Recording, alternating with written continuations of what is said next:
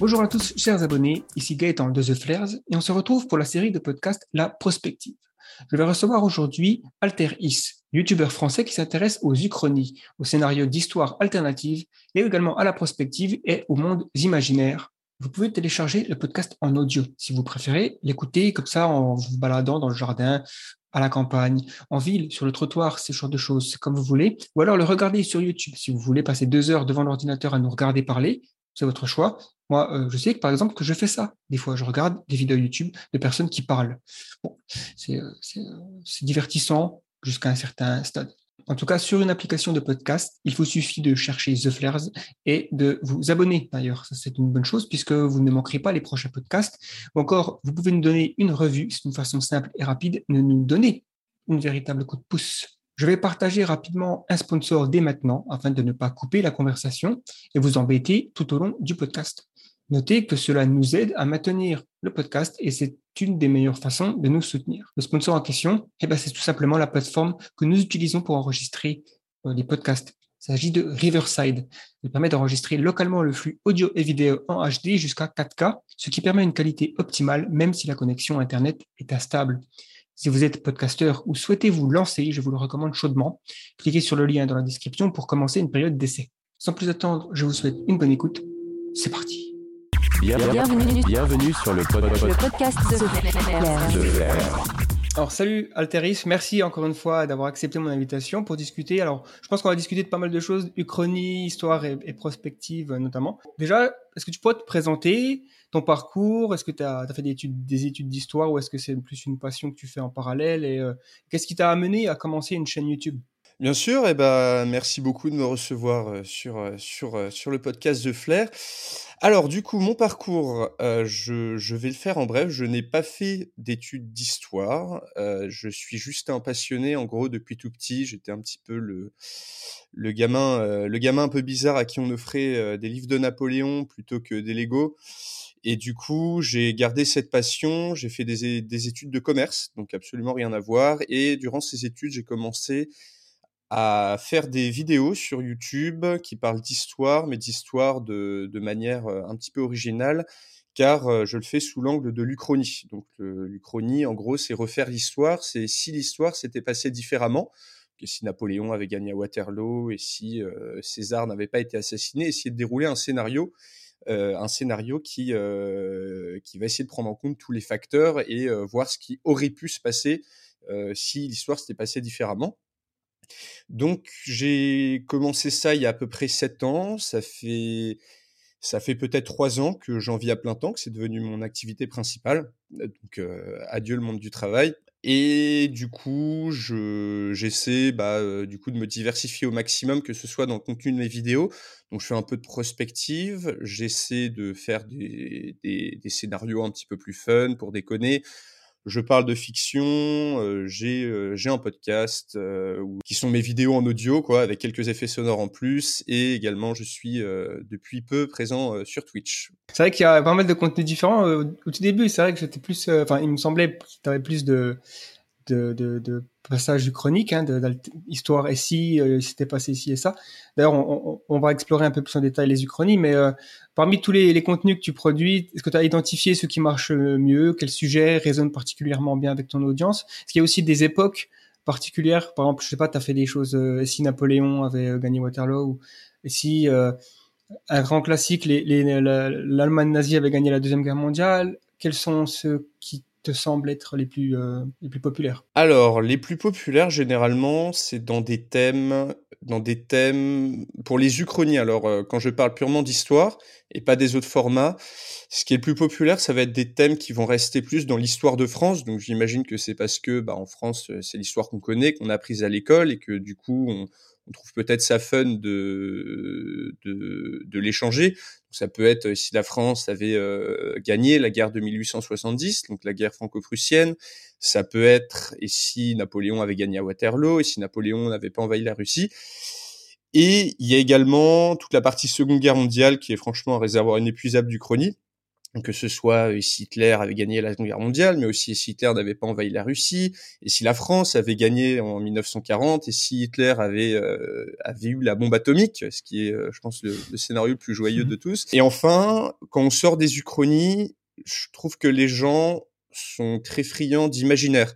Donc que ce soit des, des, des scénarios à la base d'univers fictifs, ou juste des scénarios bah, de science-fiction. Par exemple, j'avais fait un, une vidéo concours qui a très très bien marché, euh, où j'ai demandé à mes abonnés lors d'un concours de m'écrire des scénarios de futur pour l'humanité et de voir comment eux ils voyaient le futur et ce qui allait arriver prochainement. Donc à court, long, à court, moyen et long terme. Et au final, euh, ça, ça, ça a bien marché bah, parce que tout, simplement, les gens sont curieux et sont en recherche peut-être euh, d'imagination et de créativité, que ça vienne de moi ou d'autres personnes. il y a aussi tout l'aspect prospectif qui marche pas mal. Donc euh, pareil, j'avais fait une vidéo en 2018, que se passerait-il si une pandémie avait une pandémie se déclenchait dans le monde? Qui du coup, moi, avec le contexte actuel, euh, a, euh, a, refait surface d'un coup. Euh, et, ouais. ouais, je, je, je, pense avoir identifié les sujets qui marchent le mieux. Ce qui est bien, ce qui est bien avec l'Uchronie, c'est que c'est difficilement épuisable en tant que sujet, mais il y a quand même des gros sujets. Donc, tu, tu parlais de Hitler, la Seconde Guerre mondiale, Napoléon, Waterloo, tout ça. Il y a des gros sujets que j'ai très vite fait et que du coup, je peux pas, je peux pas forcément refaire, quoi. Après, comme tu dis, tu peux toujours explorer différentes, différentes approches, euh, voir peut-être qu'effectivement l'Allemagne peut gagner la, guerre, la deuxième guerre mondiale, mais après tu peux avoir la guerre froide entre l'Allemagne et le Japon si on reprend un scénario un petit peu à la le, maître du haut château ou ce genre de choses. Donc euh, encore une fois, c'est vrai que c'est inépuisable. On peut même spécialiser. Là, je vois, je une chaîne anglophone qui, qui s'appelle Alternate History Hub, qui est d'ailleurs une des raisons pour laquelle j'ai commencé YouTube, qui en gros commence à se spécialiser vraiment comme si euh, l'Italie à la fin de la Seconde Guerre mondiale avait été divisée comme l'Allemagne, donc entre un nord et un sud, euh, et si l'Allemagne avait été divisée différemment, donc on peut vraiment en faire, euh, en fait, faire faire des aspects des uchronies sur tous les aspects de la Seconde Guerre mondiale, ça marchera bien.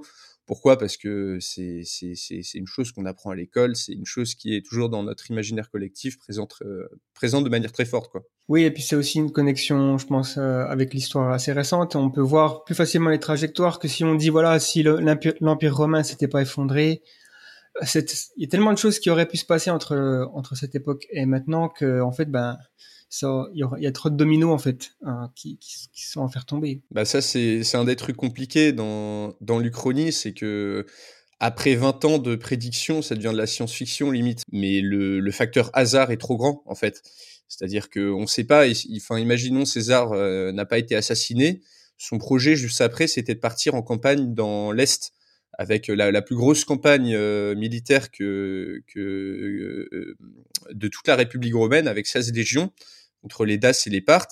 imaginons que s'il survive à son assassinat, bah, il aurait très bien pu glisser, euh, glisser sur, euh, sur quelque chose juste après et se péter le crâne. On ne sait pas. Mais en fait, on est obligé mmh. de, de faire avec les facteurs qu'on a. Et, mais le problème, c'est que le, le, hasard est complètement euh, on peut pas prédire le hasard quoi. Et donc quand, tu euh, travailles sur une vidéo, généralement euh, tu, tu vas quel, quel type de recherche tu fais euh, Tu vas lire un livre en particulier Je sais pas si on prend un exemple justement, le, tu as fait l'exemple de Rome. Tu as fait une vidéo assez récente là-dessus, je crois. Hein. Sur César, ouais. Bah c'est c'est pour ça que j'en parle, c'est c'est un peu plus frais. Parce que c'est vrai que je suis aussi tombé dans un un rabbit hole, euh, un trou de lapin, enfin je sais pas comment dire. Ouais, je vois ce que tu veux dire. Un labyrinthe avec Rome euh, récemment où j'ai, je suis passé, euh, j'ai découvert le podcast The Restory of Rome. donc c'est un podcast où il y a 150 épisodes de 10 minutes chacun sur de la fondation de Rome à la chute quoi. Hein, donc fantastique. Regarder le documentaire sur Rome, j'étais à fond dedans. et donc c'est fascinant quoi comme, comme période. Mais je sais pas jusqu'à à quel point tu, recherches tes vidéos avant de, te lancer dans un, une uchronie Bah du coup, alors il y a certaines en fait, souvent, enfin parfois, plutôt, je vais dire, il y a, y, a, y a des idées de vidéos euh, qui me viennent, bah, beaucoup de ma communauté qui, qui sont là à me mettre euh, des, des, des, des suggestions sur suggestions, etc. Euh, j'ai des idées de période que je trouve intéressantes. J'en ai d'autres qui me viennent en lisant des bouquins. Donc, euh, pour répondre à ta question, comment ça se déroule les recherches? Bah, Principalement sur Internet. Euh, en gros, ce mmh que je vais faire, c'est que je vais beaucoup me renseigner sur la période, aussi en lisant en lisant quelques livres s'il y a besoin s'il y a besoin d'un complémentaire. Et je vais tout simplement essayer de, de voir tel événement, tel facteur, que s'est-il passé là, quelles étaient les tendances historiques, quels étaient les, les facteurs qui ont, qui ont défini cette période et essayer tout simplement de me faire un raisonnement logique ou parfois pas logique, hein, parfois je peux complètement partir en, sucette, mais euh, essayer de faire un raisonnement logique pour voir ce qui aurait pu se passer. Donc par exemple, pour César, se renseigner sur éventuellement les, les écrits qu'il a laissés avant sa mort, se renseigner sur les témoignages qu'il a laissés avant sa mort, pour se dire, pour voir en fait, pour apprendre, finir par apprendre avec euh, quelques recherches, que son projet, s'il n'avait pas été assassiné, c'était de faire une campagne sur les euh, pour les DAS et les parts, et à partir en fait de cette euh, de cet élément de base, essayer de dérouler quelque chose de probable. Donc qu'aurait-il fait après? Apparemment, il serait sûrement, vu la situation à Rome, il serait revenu, il serait revenu consolider son pouvoir, qui était encore assez fragile. Donc après la conjuration. et ensuite essayer de voir les petits facteurs extérieurs, par exemple le petit Césarion, qui était le fils que César a eu avec la reine euh, Cléopâtre, serait devenu roi d'Égypte et n'aurait pas été tué comme dans la réalité. Il n'y aurait pas eu de seconde guerre civile romaine. Du coup, ça aurait changé tout le rapport de force euh, entre euh, Marc-Antoine, Octave, etc. Et en fait, à partir de là, essayer tout simplement de construire un scénario. Pour continuer sur César, il a précipité la fin de la République. Donc ensuite, se poser la question est-ce que la République aurait pu perdurer en l'état et expliquer pourquoi la République était bon. Moi, je, je pars du principe que la République romaine était condamnée. Mais euh, peut-être essayer de changer ça et voir ce qui aurait pu se passer si l'Empire avait continué malgré tout. Donc euh, c'est un cheminement de pensée euh, que je fais à partir d'un point de départ. Et j'essaie en fait de voir de manière réaliste les, intentions et ce qui aurait pu se passer dans les 10-20 années après le point de changement. Et ensuite construire tout simplement un scénario dessus à base de déduction. Quoi. Ouais, certains scénarios euh, prennent, plus de temps que d'autres, donc euh, j'imagine que ça doit faire euh, une différence. Est-ce que tu, tu mets combien de temps à peu près à, du moment où tu as l'idée d'une uchronie ou d'un ou d'un autre sujet? Au moment où tu le publies Ça, c'est un mois, plusieurs mois? Euh, Non, non, non, c'est c'est assez rapide parce que maintenant, bah, pour tout ce qui est écriture de vidéo, bah, vu, vu que ça fait quasiment sept ans que j'en fais, je suis je suis devenu un peu rodé.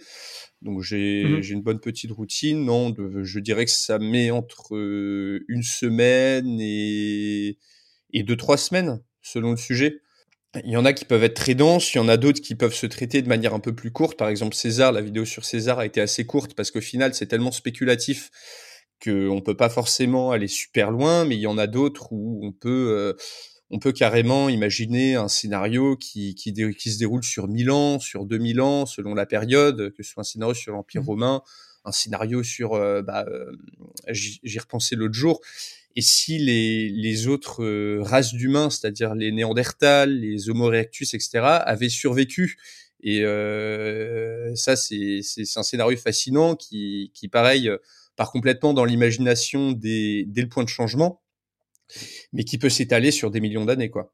Ouais, c'est clair que ça, c'est, ça fait partie des uchronies les, les, plus lointaines qu'on peut imaginer euh, en termes de, pour rester sur euh, sur l'humain. Après, on peut partir sur des, des scénarios, on va dire des histoires alternatives de l'évolution de la Terre. Euh, pourquoi pas Si les dinosaures s'étaient pas éteints. Voilà, oui, c'est ça. il n'y a, pas eu d'astéroïdes il y a 65 millions d'années est-ce qu'on serait toujours, euh, enfin, est-ce qu'ils seraient toujours là? Est-ce qu'ils auraient évolué? On serait deux dinosaures en train de parler, hein, euh, via, via Riverside en fait. Ouais, je sais pas, euh, c'est difficile à dire parce que bon, finalement, ils ont passé des centaines de millions d'années sans vraiment devenir plus intelligents et devenir des, des êtres capables de technologie. Donc, je pense pas que ça aurait changé grand chose si l'environnement. Euh, c'était plus, c'était plus pour la blague. Oui, c'est, c'est, vrai, c'est vrai. Ça, ça se trouve, ils auraient pas pu évoluer. Mais encore une fois, c'est, c'est ça qui est drôle, c'est qu'on peut en débattre euh, des heures et des heures et on n'aura jamais la vraie réponse parce que on sait toujours, enfin, comme j'ai dit, il y a le facteur chance, il y a le facteur hasard. Euh, j'avais lu quelque part qu'il y avait soi-disant des, des dinosaures, une espèce de dinosaure avec des pouces opposables à un moment qu'aurait éventuellement pu développer une intelligence, mais rien de sûr, euh, rien de certain. Au final, c'est que de la conjoncture, conjecture, pardon.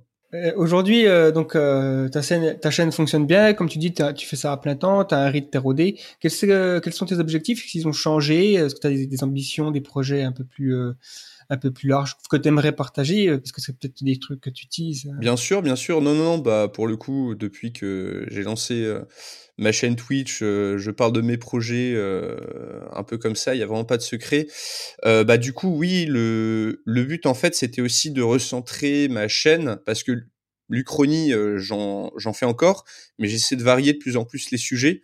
Parce que même moi, enfin, au bout de sept ans à faire des uchronies, etc., je, je commence euh, par sentir une certaine lassitude, mais euh, je veux pas me forcer en fait, tout simplement, à faire que des uchronies tout le temps. Du coup, j'essaie en fait de d'élargir un petit peu mes sujets sur la fiction en général, que ce soit de la pop culture, que ce soit des, des univers de fiction, pour, pourquoi pas faire des uchronies dans des univers de fiction, ce qui serait aussi une bonne idée. Euh, et si Harry Potter avait fait si, euh, bah tiens, dans, Game of Thrones, une vidéo que j'ai fait euh, dans le Trône de Fer, et si Ned Stark n'avait pas été décapité, ce genre d'histoire, ça peut être aussi marrant. D'ailleurs, il y a Marvel, ils font ça récemment. Ils ont fait, ils ont sorti une sorte, une série What If. où ils explorent différents. Même pour les Star Wars, je me suis toujours dit Star Wars, c'est tellement riche en, en histoire où tu dis non, j'ai pas envie que, je sais pas moi, Anakin trahisse Obi-Wan, il serait devenu peut-être un super Jedi. Enfin bref, là, c'est le fan qui parle, mais. Totalement, non, non, mais ouais, non, mais c'est, carrément ça. Il y a, y, a, notamment un sujet que j'aimerais bien faire incessamment sous peu qui, qui est et si l'ordre 66 dans Star Wars n'avait pas été exécuté? Mais après, je sais pas trop si ça aurait abouti à une galaxie au final où il n'y a pas trop d'enjeux, genre euh, un peu chiante, où il n'y a pas d'histoire, il n'y a pas de méchants, ou alors si ça aurait fait un truc complètement différent. Mais dans tous les cas, ouais, ça peut carrément. Enfin, l'Uchronie s'applique à tout, que ce soit aux univers de fiction, à l'histoire et même à soi-même, à sa propre histoire. Il y a qu'à voir le film L'effet papillon. Tu l'as vu l'effet papillon ou pas? Ouais, ouais, ouais. C'est, vrai qu'il y a un film qui m'avait marqué à l'époque. Eh ben, c'est, c'est de l'Uchronie dans, dans la vie, quoi. C'est, c'est en gros, euh, on, on revit sa vie et puis on essaie de, de changer les choses. Euh, euh, on essaie euh, de voir ce qui s'est mal passé, etc. Moi, c'est, c'est le principe du film, mais du coup, c'est un peu de l'Uchronie que c'est si j'avais fait ci et si j'avais fait ça, etc. Bah, justement, en étant sur le sujet des voyages dans le temps, euh, vu que tu es un passionné d'histoire, est-ce que tu as une époque favorite? Si, si on te donnait la possibilité euh, de, de voyager dans le temps, alors on va peut-être préciser quelques règles. Ah, il y a des règles. Voyage dans le temps, voilà, parce que si, tu, voilà, on va éviter les paradoxes du grand-père et tout ça. Euh, on va dire plus que tu, tu vas pouvoir être un, comme au cinéma, quand tu vas pouvoir observer une époque sans l'affecter. Euh, quelle époque choisirais-tu? D'accord, d'accord. Parce que, ok, euh, bah du coup dans ce cas-là, je choisirais direct l'Empire romain, je pense. Euh, Rome, Alexandrie, euh, euh, peut-être, peut-être aussi euh, l'Empire byzantin pour aller voir Constantinople, à quoi ça ressemblait, tout simplement la vie quotidienne de ces gens sous, sous l'Empire. Essayer de voir un petit peu parce que c'est vrai que si jamais t'avais, si jamais t'avais pas mis de, de règles, débarquer en pleine Rome antique avec ses vêtements, sa dégaine, ne sachant pas parler latin, euh, c'est, euh, je pense, euh, direct crucifié. Donc, euh, ou alors réduit en esclavage. Mais dans tous les cas, oui, si, si jamais il n'y avait pas eu de règles, je pense que j'aurais pris Paris de la belle époque pour voir un petit peu la, la ville où j'habite sous un angle différent. Donc c'est les années 20 Ouais, ouais. Un peu avant? Non, non, non, la, la belle époque, c'était, c'était, c'était avant la Première Guerre mondiale. Euh, il me semble. Donc c'était ah oui, ouais, ces années 1900. 1900 ouais. Après, avec la à Paris, la, la, la, la, la Tour Eiffel qui est euh, inaugurée. Voilà, ouais, c'est ça. Euh, la ville venait d'être rénovée par le baron Haussmann, mais euh, il y avait encore tout un tas, voilà, de. C'était l'époque où il y avait des des immigrants qui venaient de la campagne et qui s'amoncelaient aux portes de la ville. Mais sinon, l'Empire romain, sous la vie quotidienne, euh, ça devait être quelque chose, franchement. D'ailleurs, il y, a une, y a une super série qui s'est arrêtée trop tôt, qui était Rome, de HBO, et qui, qui est assez fidèle à ce niveau-là. Ouais, je l'ai pas vu. J'ai vu euh, Roman Empire en, sur Netflix. Euh, donc, c'est a trois saisons où chaque saison s'intéresse à un empereur. Ouais. C'est pas mal, c'est un gros budget, tout ça. Et puis, c'est euh, docu-fiction, hein, d'une certaine façon. Donc, il y a euh, toujours un, des historiens qui sont interviewés, ça. Mais la série Rome, non, j'avais pas. Faudra que je la, ouais, faudra que je la. Elle est marrante parce qu'on voit vraiment la. Ils, ont vraiment fait un effort pour retranscrire la vie quotidienne, non pas la vie des empereurs, mais la vie euh, du plébéien de, de base, qui va aller faire des graffitis de pénis euh, sur les murs, euh, euh, qui qui va faire des émeutes, qui va qui va commercer, etc. Et du coup, c'est c'est assez fascinant. Gros budget, mais je crois d'ailleurs qu'ils ont arrêté justement parce que ça a pas assez marché, quoi. Je, je jeterai un œil. Euh, c'est vrai que après ouais comme tu dis s'il y a des s'il y a pas de règles voyager dans le temps c'est périlleux comme euh, exercice ouais. ne serait-ce que pour les maladies ou ou si t'as une rage une rage de dents euh, c'est pas le bon moment pour avoir une rage de dents quand tu voyages dans le temps quoi. bah t'as plus de dents quoi ouais, aller au dentiste à l'époque euh, pré anesthésie non pas une bonne idée ah bah l'anesthésion c'était c'était l'alcool hein. on te faisait boire un peu de mieux avant de avant de t'arracher les dents à la tenaille mais oui c'est vrai que ça fait pas trop envie quoi Disons que ça, ça fait penser que l'anesthésie est une des plus belles inventions de l'humanité dans ce cas-là. hein, euh, C'est vrai, c'est vrai, c'est vrai. C'est vrai que j'ai aussi une, une affection pour le Rome et aussi euh, un peu avant euh, le, le, le monde grec, donc à partir de moins 500 quoi. J'aimerais beau aussi découvrir euh, le- la naissance du bouddhisme en Inde, ça peut être intéressant de Ouais, carrément rencontrer aussi. euh, le Bouddha. euh. rencontrer le Bouddha, euh, ce qui est ce qui est un petit peu piégeux dans le fait, par exemple, de, de rencontrer des grands personnages historiques comme ça, c'est qu'il y a aussi peut-être un risque d'être déçu, C'est vrai. parce que l'image qu'on s'en fait, qui a été transmise, par exemple, Alexandre le Grand, on le mettait, euh, voilà, tout le monde le met sur un piédestal, le jeune homme fringant, etc. Au final, il était, euh, il était complètement alcoolique, euh, il devait être horrible à vivre au quotidien. Et du coup, euh, c'est vrai que si jamais Mm. on arrive et qu'on est déçu et que le Bouddha, au final, euh, c'est c'est un type qui passe toute la journée à rien faire euh, dans une hutte, euh, au final, euh, j'imagine que ouais, c'est un peu chiant. Ah ouais, c'est peut-être pas ça, mais c'était pour l'exemple. Ah, ça pourrait faire un, un scénario de film intéressant, ça, un voyageur Oui, dans le vrai. temps qui, euh, qui se rend compte que, bon, après, a aussi le piège du, euh, je sais pas si, euh, je sais pas, comment- je me rappelle plus le nom que ça a, mais c'est aussi un des paradoxes du voyage temporel, c'est que si tu vas voir le Bouddha et que tu commences à discuter avec lui, tu dis, oh, j'ai été trop influencé par vous, euh, notamment sur ce que vous avez dit là et là et là. En fait, tu peux te demander qui c'est qui a vraiment euh, eu l'idée de, de ces, de cette philosophie. Parce Oui. que si c'est toi, en lisant le Bouddha dans le futur, mais ensuite tu remontes dans le temps pour lui dire, finalement, qui c'est qui a inventé euh, le tu vois? Qui c'est qui a créé ça? Voilà, ça c'est paradoxe temporel, c'est c'est un truc à se griller le cerveau, quoi. et, une époque euh, que tu euh, que tu éviterais à tout prix, euh, s'il y avait vraiment un endroit où c'est l'enfer sur terre, ce serait quoi? Ah, c'est une bonne question. Bah, je dirais l'Europe pendant la peste noire. Je pense que ça devait pas être franchement, franchement énorme à vivre. Ouais. Entre les, les cadavres dans les rues, le, le fanatisme religieux à tous les étages, les flagellants, les guerres, la famine, les bandits et tout. Je sais pas si, je- même en tant que spectateur, j'aurais envie de voir ça de haut, quoi. Ça fait vraiment pas envie du tout. Ou alors, en vrai, en vrai, n'importe quelle guerre, euh, surtout n'importe quelle guerre moderne, où euh, c'était euh, même même si j'aimerais bien voir éventuellement une bataille au Moyen Âge, j'ai clairement pas envie d'aller voir ce qui se passe à Stalingrad en 1942, quoi, par exemple. Hmm. Ouais, ouais, une bataille historique. c'est vrai qu'on se rend pas vraiment compte de la brutalité d'une bataille avant l'ère des, des, armes à feu, quoi. Parce que quand tu dois tuer ton ennemi à corps à corps, ça te place dans un rapport à l'autre complètement différent et, Oui, c'est vrai.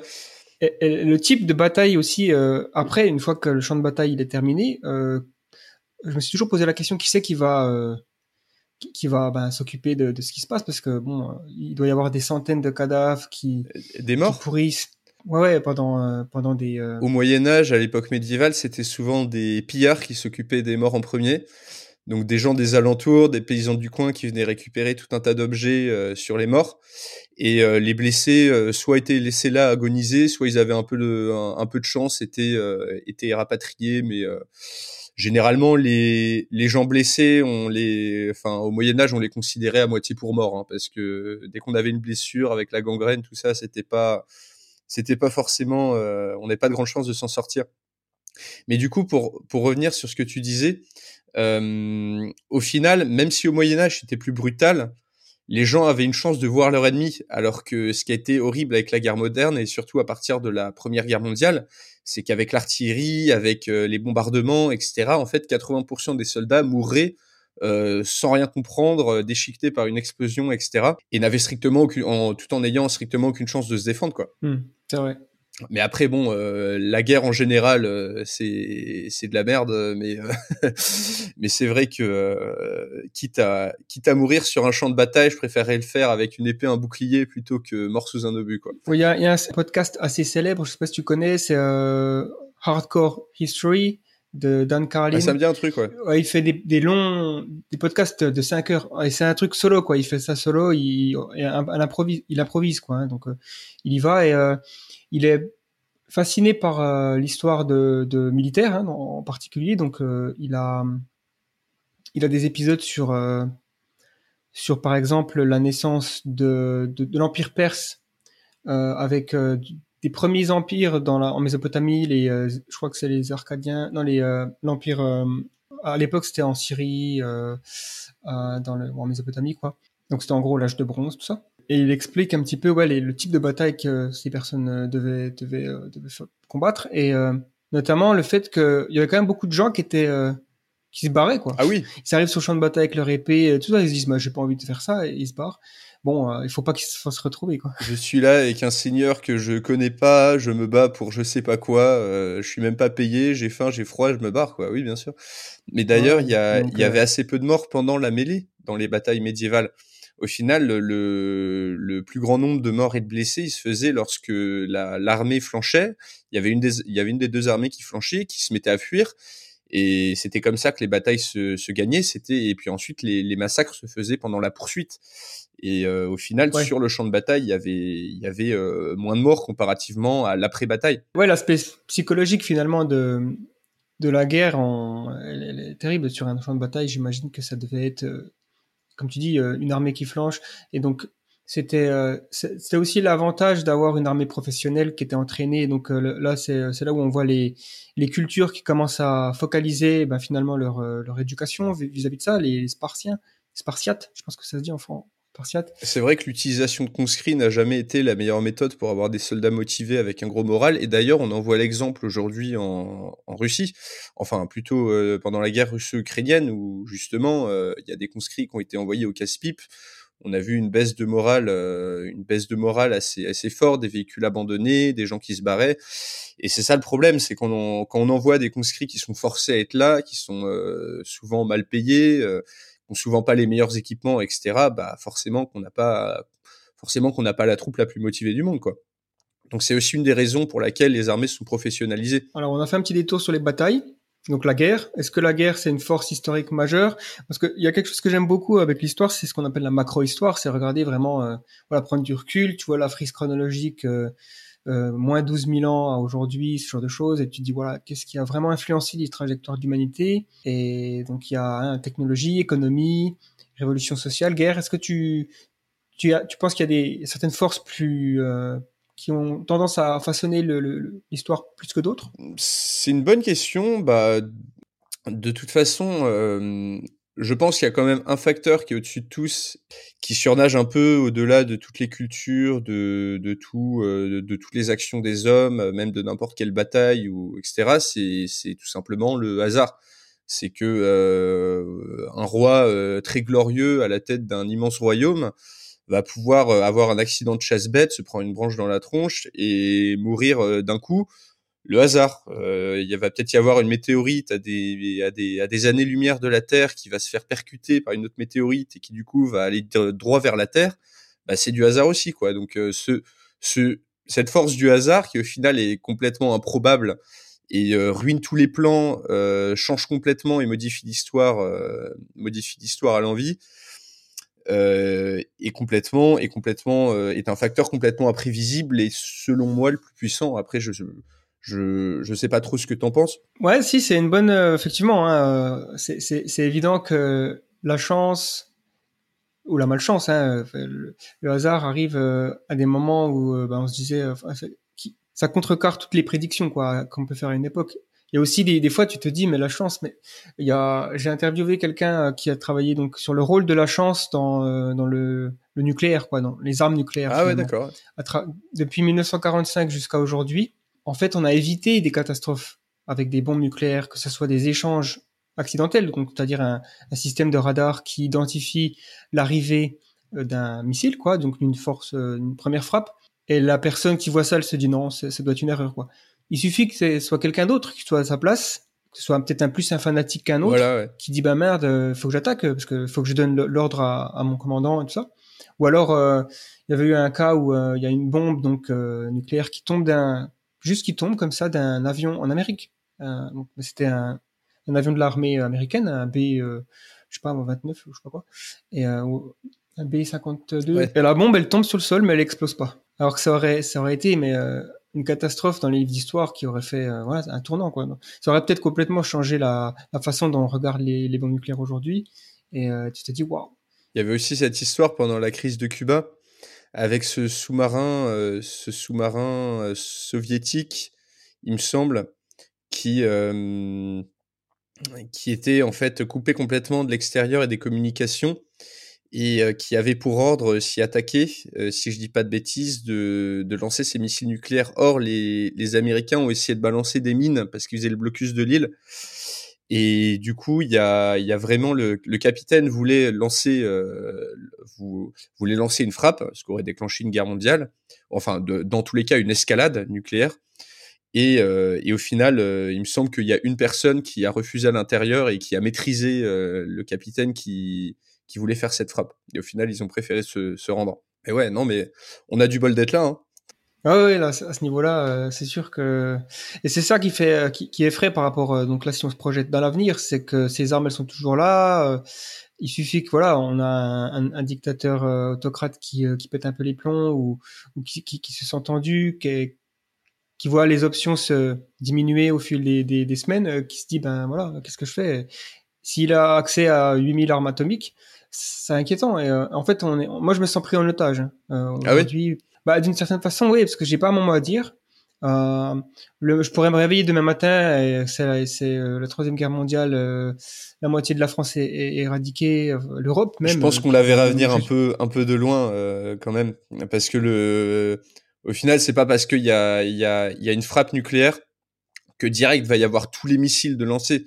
Il y a une, il y a une politique d'escalade en gros qui que suivent à peu près tous les pays. C'est si on prend une frappe nucléaire, et ben on en met deux et euh, ou alors on décide juste d'en mettre une et à partir de là bah il peut se passer plusieurs semaines euh, euh, entre le moment où la première bombe est lancée et le moment où l'escalade ou la désescalade arrive. Bah, disons que ouais, mais sur une politique de théorie des jeux, on va dire si t'as si tu sais que ton ennemi il a par exemple 500 silos de lancement en, en, en alerte haute, ton on va dire ta motivation c'est de de décapiter la frappe euh, adverse. Quoi, non en fait, de, la capacité euh, de l'adversaire à, à, répliquer l'offensive. Donc ouais, c'est ce qu'on appelle la, first strike, euh, première frappe.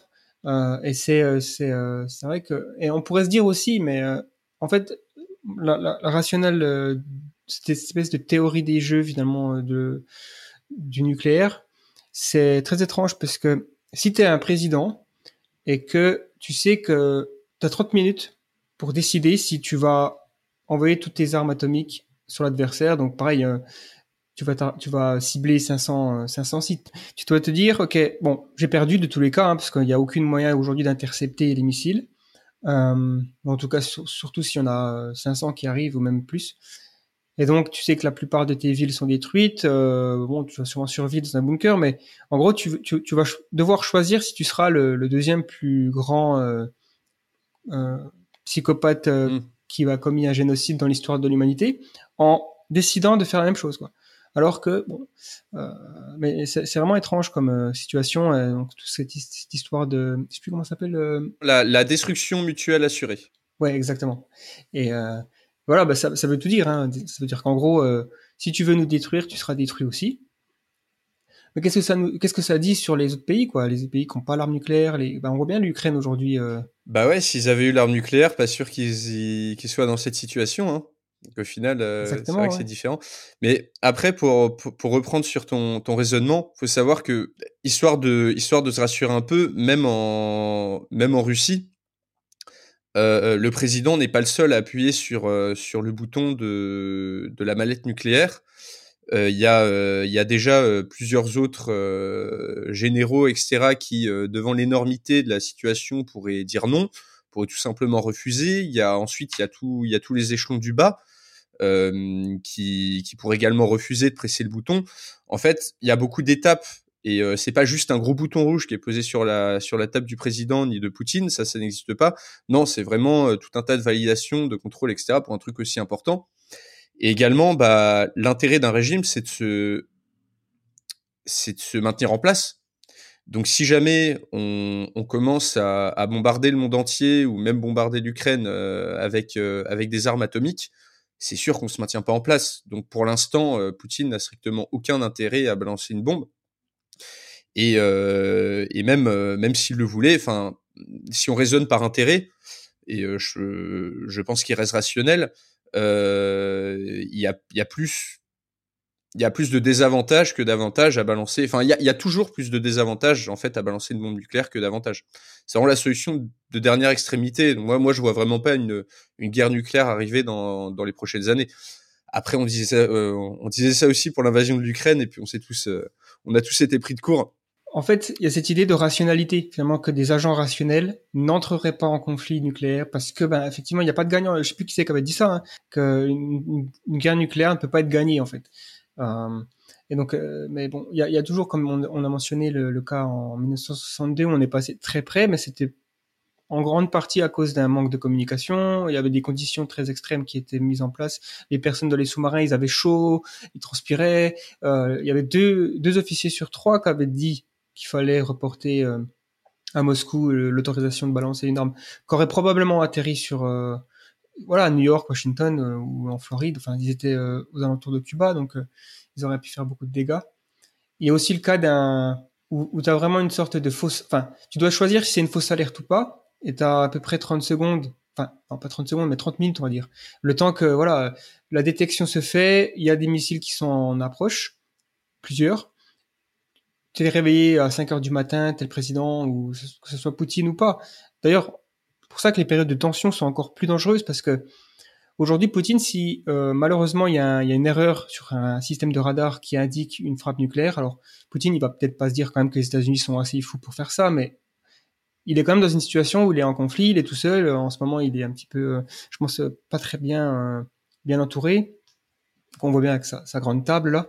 Donc, euh, ça, ça, augmente, on va dire, la probabilité. Maintenant, effectivement, je pense qu'il y a quand même aujourd'hui là. Après, il, est pas tout seul, quoi. Il y a tout un entourage qui, qui, qui lui ne, ne va sûrement pas mourir si Poutine devient complètement fou et, euh, décide de lancer une bombe nucléaire. Si, euh, si, si c'est le cas, son entourage va sûrement pas se dire ah bah oui, euh, totalement, c'est une bonne idée, allons-y, euh, massacrons euh, toute l'Europe pour pour la grande Russie et tout. non, non, non, non, il y a, y a forcément quelqu'un qui va dire non au bout d'un moment, quoi. Ouais, espérons, espérons. C'est le cas de, de toute façon, ces genres de choses ça fait partie de l'inconscient collectif, c'est dans notre. Ah bah ouais, faut. Enfin, je préférerais vivre dans un monde où euh, où il y en a moins, en tout cas. Je pense qu'on n'a pas besoin d'autant.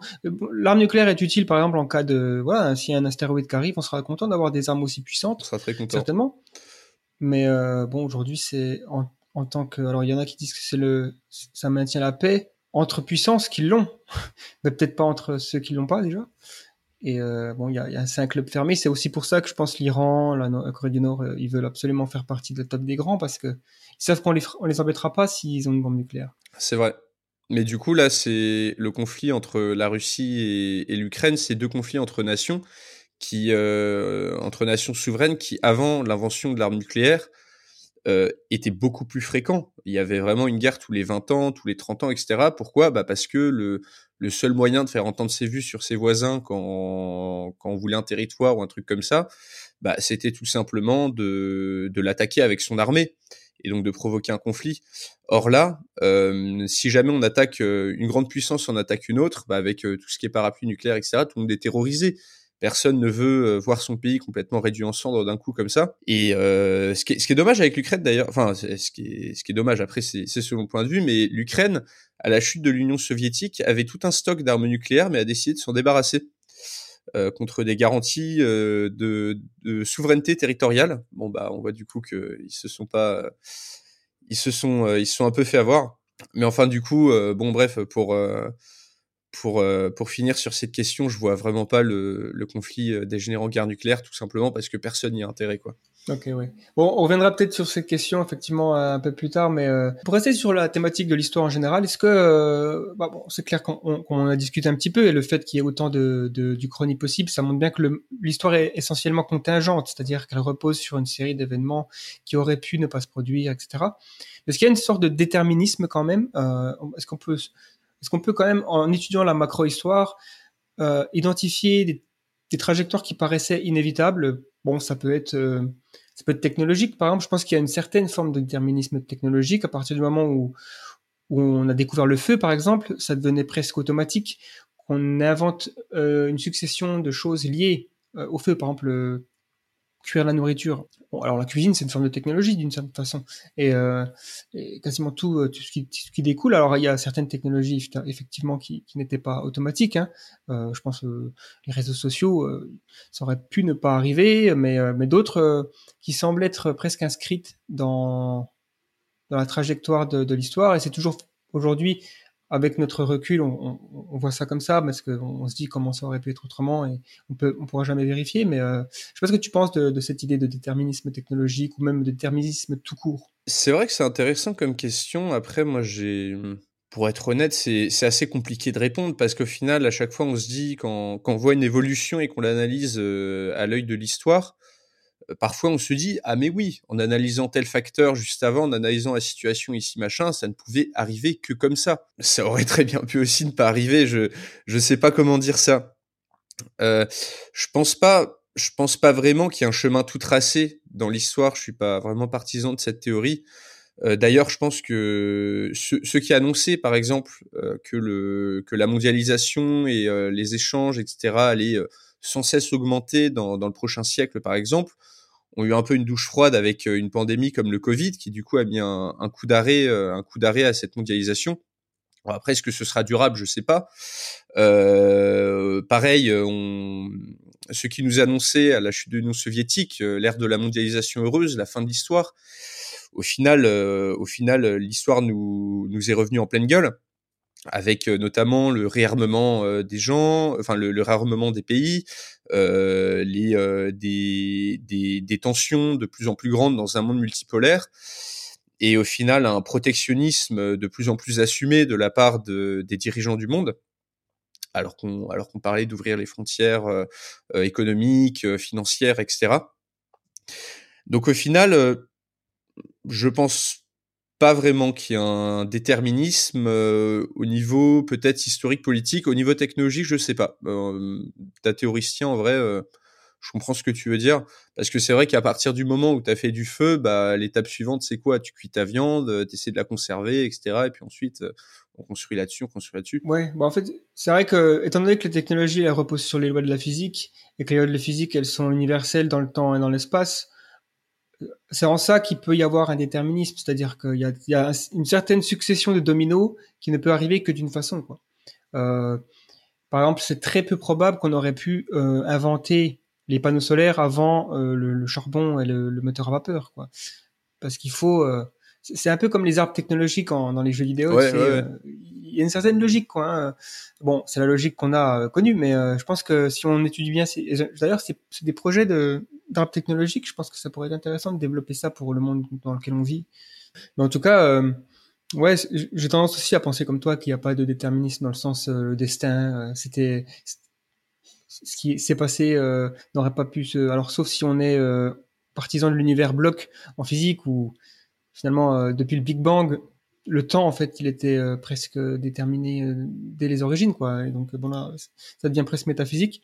Mais à part ça, il y a tellement de voilà le hasard déjà comme on a dit des, révolutions sociales qui arrivent à droite à gauche euh... ouais puis puis après on peut imaginer des mondes bah par exemple le steampunk c'est entièrement ça c'est un monde qui est un peu bloqué à à l'ère euh, bon à l'ère de à l'ère de, l'industrialisation dans les années au 19e siècle mais qui du coup a construit son progrès technologique différemment et qui maintenant fait des ordinateurs avec de la vapeur etc n'a jamais vraiment euh, découvert le tout ce qui est euh, tout ce qui est euh, moteur. Alors si, il me semble qu'il y a des moteurs à explosion dans le steampunk, mais bref, en fait, qu'il y, a une trajectoire différente.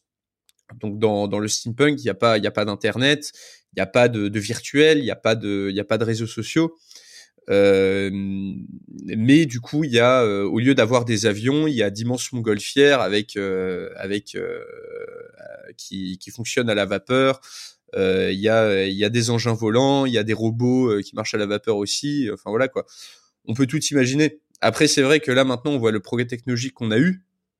On se dit ben oui euh, bien sûr ça nous paraît logique etc. Est-ce que ça l'est vraiment? Ça, j'en sais rien. Je pense que personne n'a la réponse.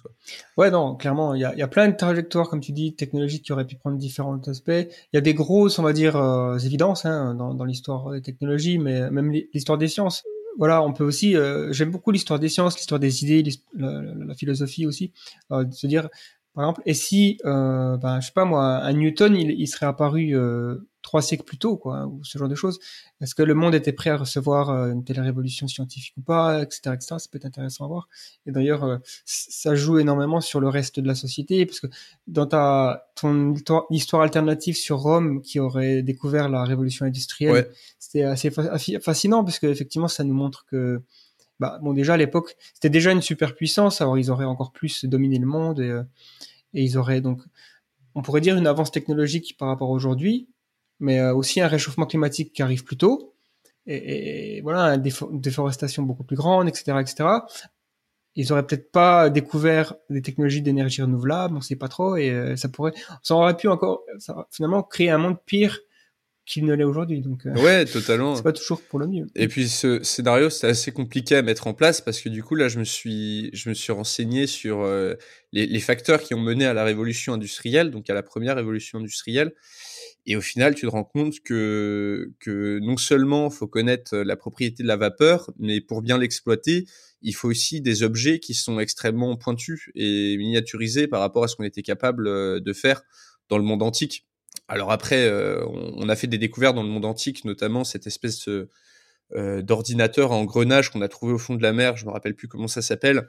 La, Euh, machine d'anticitaire. Euh, Oui, voilà, ouais, qui, qui nous font, euh, qui nous font douter en fait de nos connaissances actuelles, de savoir est-ce qu'ils étaient capables de faire plus, etc. Mais dans tous les cas, pour faire fonctionner une machine à vapeur sans trop de perte d'énergie, pour qu'elle soit rentable, il faut faire euh, des petits pistons tout petits, euh, des gaines euh, dans des matériaux que les Romains ne connaissaient, for- enfin pas forcément. Donc c'est pour ça que c'était très compliqué de faire ce scénario parce que du coup il y avait plein de facteurs à changer sur trop peu de temps. Et c'est pour ça que la révolution industrielle dans romaine euh, de l'Empire romain, dans mon scénario, se déroule sur plusieurs siècles. Euh, Parce que euh, con- contrairement à la réalité où, où- où une fois que c'était lancé, euh, ça s'est euh, c'est arrivé, euh, c'est arrivé plus vite. Ouais, c'est clair. D'ailleurs, une des particularités de, de, de, de regarder comme ça la macro-histoire, c'est vraiment de se rendre compte, quand tu traces des courbes, à quel point notre époque, elle est... C'est une anomalie dans l'histoire. Totalement. En fait. Euh, depuis euh, de- ça fait 250 ans à peu près que tout s'emballe. Euh, c'est vraiment un- affolant en fait. Parce que là, quand tu prends le, le, le- le paysan moyen de n'importe quelle époque, bon, il avait la vie de ses parents, et ses enfants avaient sa vie, et ses petits enfants avec sa vie. Aujourd'hui, ça change tellement vite que voilà, les générations ne se comprennent plus parce que ben, le monde technologique change tellement, les, les, le- les institutions, euh, elles sont aussi euh, bloquées sur des autres euh, principes. Enfin, voilà, l'éducation, c'est l'éducation de du 19e siècle, quoi. Ouais. Ça se suit plus du tout. Il y a plein de choses comme ça qui commencent à, à montrer leur faiblesse. Ça avance peut-être trop vite, hein. Ou alors, il y en a qui disent pas assez vite parce que c'est justement euh, la seule façon d'éviter l'extinction, c'est d'aller plus vite euh, que les menaces. Et donc, euh, bon, ben ça, euh, c'est dangereux aussi de penser ça puisque ça peut augmenter les menaces. Tout en créant des menaces pour nous-mêmes, ouais, voilà, c'est ce que j'allais dire. Ben voilà, ça. Par exemple, moi, je considère quand même que la bombe atomique, c'est, presque une arme qui appartient au 22e siècle, qui atterrit au 21e siècle, à une époque où on n'était pas prêt à avoir ça. Et c'est comme donner des grenades à une maternelle, quoi. Qu'est-ce qui peut euh, mal tourner euh, Au 22e siècle, Mais, ce sera euh, peut-être des, des bombes à fusion plasmatiques qui pourront détruire la planète d'un coup. Ouais, c'est l'étoile noire. Voilà, c'est ça, ouais. Mais du coup, tu t'intéresses aussi à la prospective. C'est des vidéos que tu as que tu as aussi publiées sur des scénarios futurs. Euh, comment comment vois-tu l'avenir sur le court terme, euh, d'ici la fin du siècle par exemple, et, et le long terme? Si tu devais faire ton scénario à toi euh, par rapport à ce que tu tu as étudié, euh, le monde d'aujourd'hui, tout ça? Déjà, je, je pense que nos, nos prédictions pour, euh, pour le 21e siècle, euh, enfin en tout cas les prédictions qu'on a fait notamment aux, États-Unis, j'en parlais tout à l'heure sur tout ce qui est mondialisation heureuse, tout ce qui est tout ce qui est la démocratie se répand dans le monde et c'est automatique.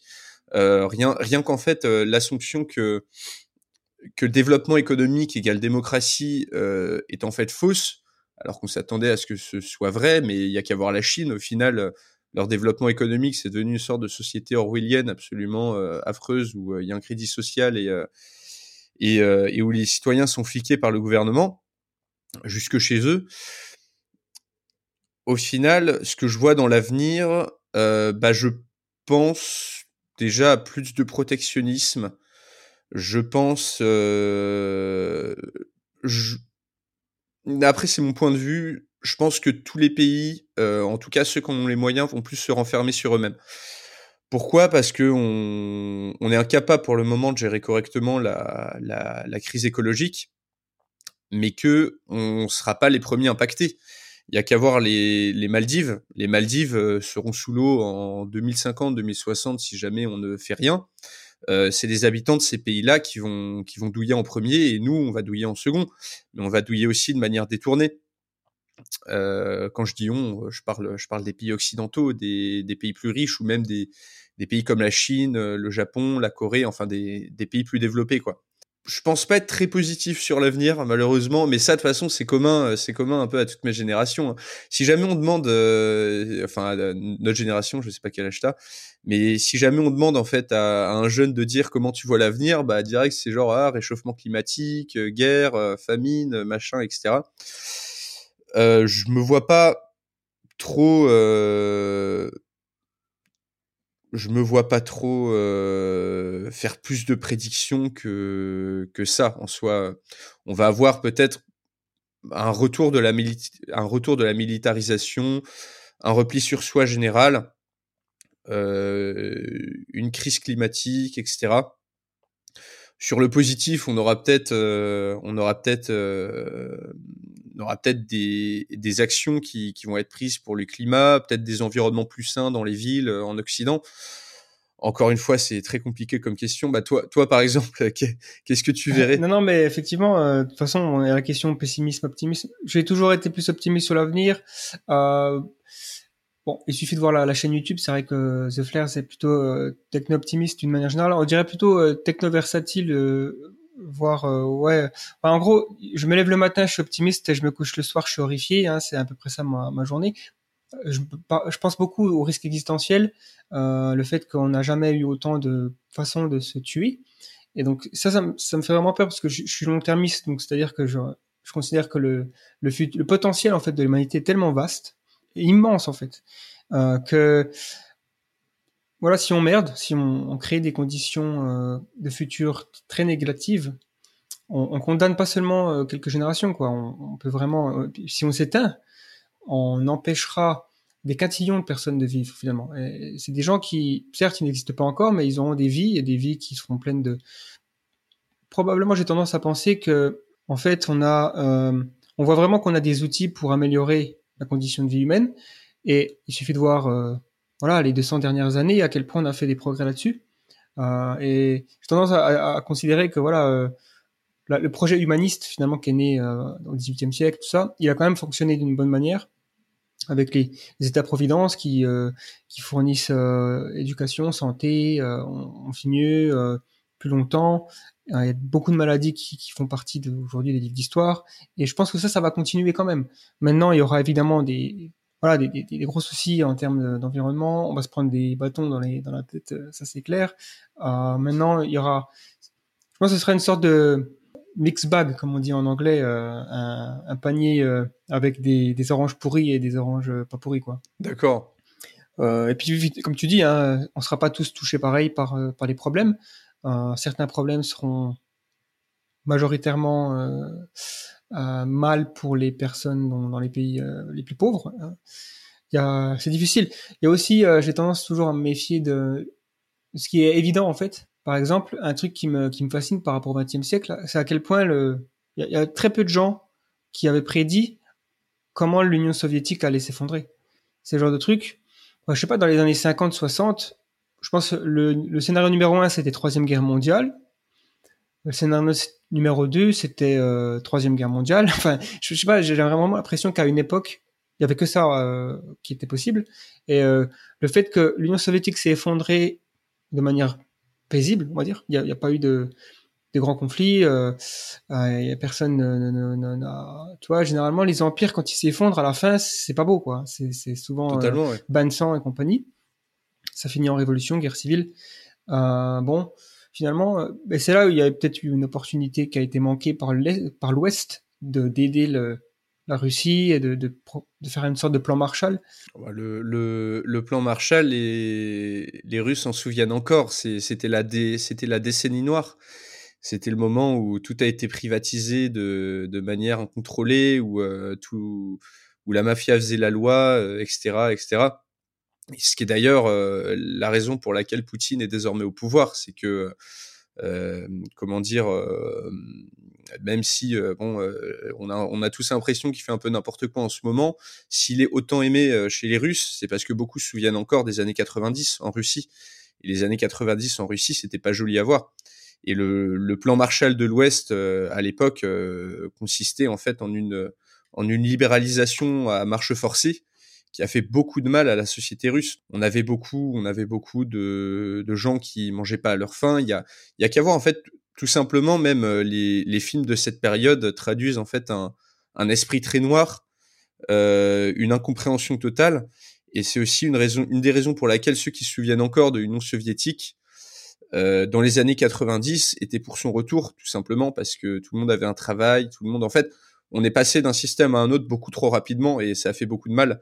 Et c'est peut-être aussi une des raisons pour laquelle les, Russes en veulent à l'Occident. Quoi. Ouais, je pense qu'il y a vraiment une, une différence entre, par exemple, la, façon dont euh, le Japon et l'Allemagne, grands ennemis euh, évidemment de la Deuxième Guerre mondiale de, l'Ouest, de l'Europe, euh, de l'Occident et des Américains, euh, sont devenus aujourd'hui des pays modèle quoi presque hein, allié euh, évidemment aujourd'hui personne mais personne n'imagine que l'Allemagne attaquer la France quoi ça fait partie des scénarios les moins probables euh, sur 200 ans presque là on, se dit euh.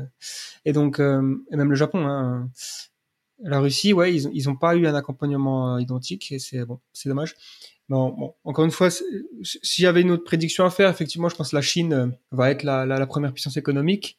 Et, euh, et, ce sera intéressant de voir comment les États-Unis vont réagir, parce que je pense que la, la réaction des États-Unis, elle peut être soit euh, bonne ou mauvaise, et euh, si elle est mauvaise, ça peut euh, créer des conditions pas très bonnes pour le, la suite du siècle, parce que bon, ils ont été devant depuis longtemps. La Chine, eux, ils se voient comme étant une, une, civilisation qui redevient une, une, civilisation sur le devant de la scène, mais le centre ça du fait monde. La, la, philosophie ouais. chinoise, ça a toujours été ça. Au final, mmh. c'était euh, que ce soit euh, parmi les euh, dans la Chine dans la Chine impériale, les les Chinois se voyaient beaucoup comme comme étant bah, un peu comme l'Empire romain, une civilisation qui qui, qui illumine le monde. Et, euh, et, au final, maintenant qu'ils en ont, euh, maintenant qu'ils ont les moyens d'étendre leur influence, ils vont pas se priver. Ils sont, ils sont restés très tranquilles, euh, très tranquilles. Ça, c'était Deng Xiaoping, il me semble, qui, qui, qui, qui, a fait cette politique un petit peu d'avancée masquée, d'essayer de cacher le, le, réel développement de la Chine, etc. Et là, maintenant, avec Xi Jinping, on assiste vraiment à une affirmation des ambitions de la Chine sur la scène internationale et à un développement tout azimut de son modèle et, et de ses euh, et de, euh, de, ses ramifications économiques. Quand on voit les projets des grandes routes de la soie, enfin des nouvelles routes de la soie, pardon, projet euh, absolument mmh. titanesque euh, les vues de, de, la Chine sur la mer de Chine, etc. Au final, les Chinois sont en train de faire euh, ce que les Américains font depuis, depuis des décennies. Euh, c'est tout simplement une, ça devient une superpuissance qui agit comme une superpuissance. Et comme les Français, les ouais. Anglais ont fait à une époque, euh, comme les Russes ont fait à une époque, etc. Euh, au final, c'est vrai que je voyais ta question. Est-ce est que l'histoire se répète? Je suis pas d'accord. L'histoire bégaye parce que c'est c'est jamais le même contexte, mais c'est vrai qu'il y a beaucoup de similarités d'époque en époque, quoi. Ouais, c'est vrai que bon, la, Chine c'est intéressant parce que c'est vraiment une c'est un des rares pays aujourd'hui qui a, une vision assez long terme. Hein. Ils sont capables d'attendre 20 ans avant de, faire quelque chose. Ils ont vraiment cette perspective euh, euh, de, de projet sur le long terme. Et ils savent très bien où ils vont être dans, dans 50 ans si tout va bien. Et donc euh, après, ils ont peut-être pas l'influence Enfin, je pense pas que leur, leur ambition c'est de dominer le monde de, de, style. Voilà, on va imposer le modèle chinois parce que en fait pour eux ils ont ils ont une particularité assez intéressante, c'est que ils considèrent qu'un chinois ne peut pas être, enfin quelqu'un ne peut pas être chinois s'il est pas chinois en gros. C'est-à-dire autant l'américain il peut facilement euh, imposer sa culture avec les films tout ça et on comprend les, comics les Marvel tout ça on, ingère ce genre de choses mais la Chine, leur culture, il faut parler le chinois, faut vraiment avoir étudié le chinois très longtemps pour comprendre les subtilités de leur langue et tout ça. Et ça, c'est un truc, ils sont conscients. Et je pense qu'ils se disent, voilà, euh, on, va, euh, on va grossir, on va avoir une influence géopolitique, ça c'est clair, mais euh, on n'a aucun intérêt que les Européens ils, apprécient la culture chinoise. Bien sûr, bien sûr. Et au final, au final, ouais, ils, enfin, ils ont un peu loupé scotch pour le moment. Hein. Mmh, parce que d'autres cultures asiatiques réussissent très très bien à, à s'imposer en Occident. Je pense au Japon, je pense à la Corée maintenant, qui ont un soft power assez assez démesuré par rapport à la taille de leur pays, quoi et euh, qui au final euh, va maintenant jusqu'à combattre. Euh, maintenant, on lit, enfin, on lit beaucoup plus de, de mangas en France que que, que n'importe quelles autres œuvres, que, que n'importe quelle autre BD. Mais du coup, on se dirige ouais, vers, vers un monde multipolaire de toute façon. Euh, avec une puissance comme les États-Unis qui est en déclin par rapport aux autres, ce qui ne veut pas dire qu'elle va d'un coup s'écrouler, et une puissance qui pour l'instant monte, mais qui a ses propres problèmes, euh, comme la Chine, euh, et problème que, auquel je pense direct, c'est la démographie, qui va faire que mmh. euh, peut-être qu'en 2050, ce sera un pays avec 300, 400 millions de retraités, quoi. Donc ça, ça, ça va falloir les gérer aussi. Hein. Oui, c'est vrai. Bah ça, ça fait partie des choses aussi qui est un peu contre-intuitif quand tu demandes aux gens quel sera le futur de la population humaine. On a tout de suite envie de te dire 20 milliards et tout ça, mais en fait non. Aujourd'hui, la démographie, elle est en, baisse dans les pays développés, c'est catastrophique. Et en fait, on est en dessous du, du taux de remplacement de 2,1. Clairement, le, la démographie, euh, je pense en 2100. Alors, je mets ça de côté parce qu'il y a quand même la possibilité de, de voir des thérapies euh, de, d'allongement de, la durée de vie, de la longévité qui, qui vont euh, éclore. Je pense que c'est, clair quand on voit les recherches aujourd'hui sur ce sujet. Ça m'étonnerait qu'il n'y ait aucune qui aboutisse et qu'on n'ait pas des, des vies plus longues en bonne santé. Donc ça peut être, je sais pas moi, vivre 120 ans, quelque chose comme ça le plafond, c'est l'imagination à ce niveau-là. Les milliardaires, ils travaillent dur en tout cas.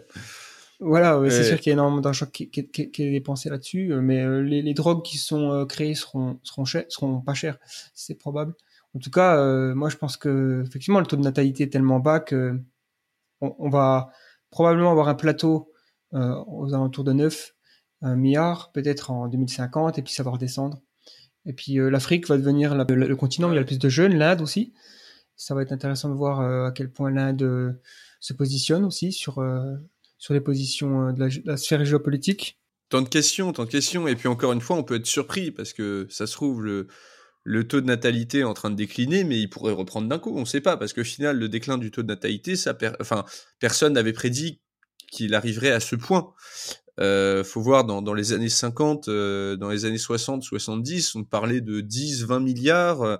Euh, il y avait des gens euh, bah, aussi euh, pas mal dans, dans les années 40, ce qui est une, ce qui est une des raisons d'ailleurs d'apparition du programme eugéniste, qui ont eu cours dans, dans les sociétés jusqu'à assez tard.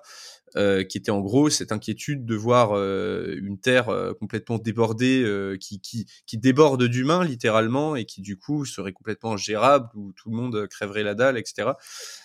bah du coup ça s'est pas réalisé et là on se rend compte que mmh maintenant partout en Europe on est le premier, euh, et aussi en Asie, euh, on est en dessous du seuil de renouvellement de deux enfants par femme, euh, et que même en Afrique, ça, ça, ça baisse.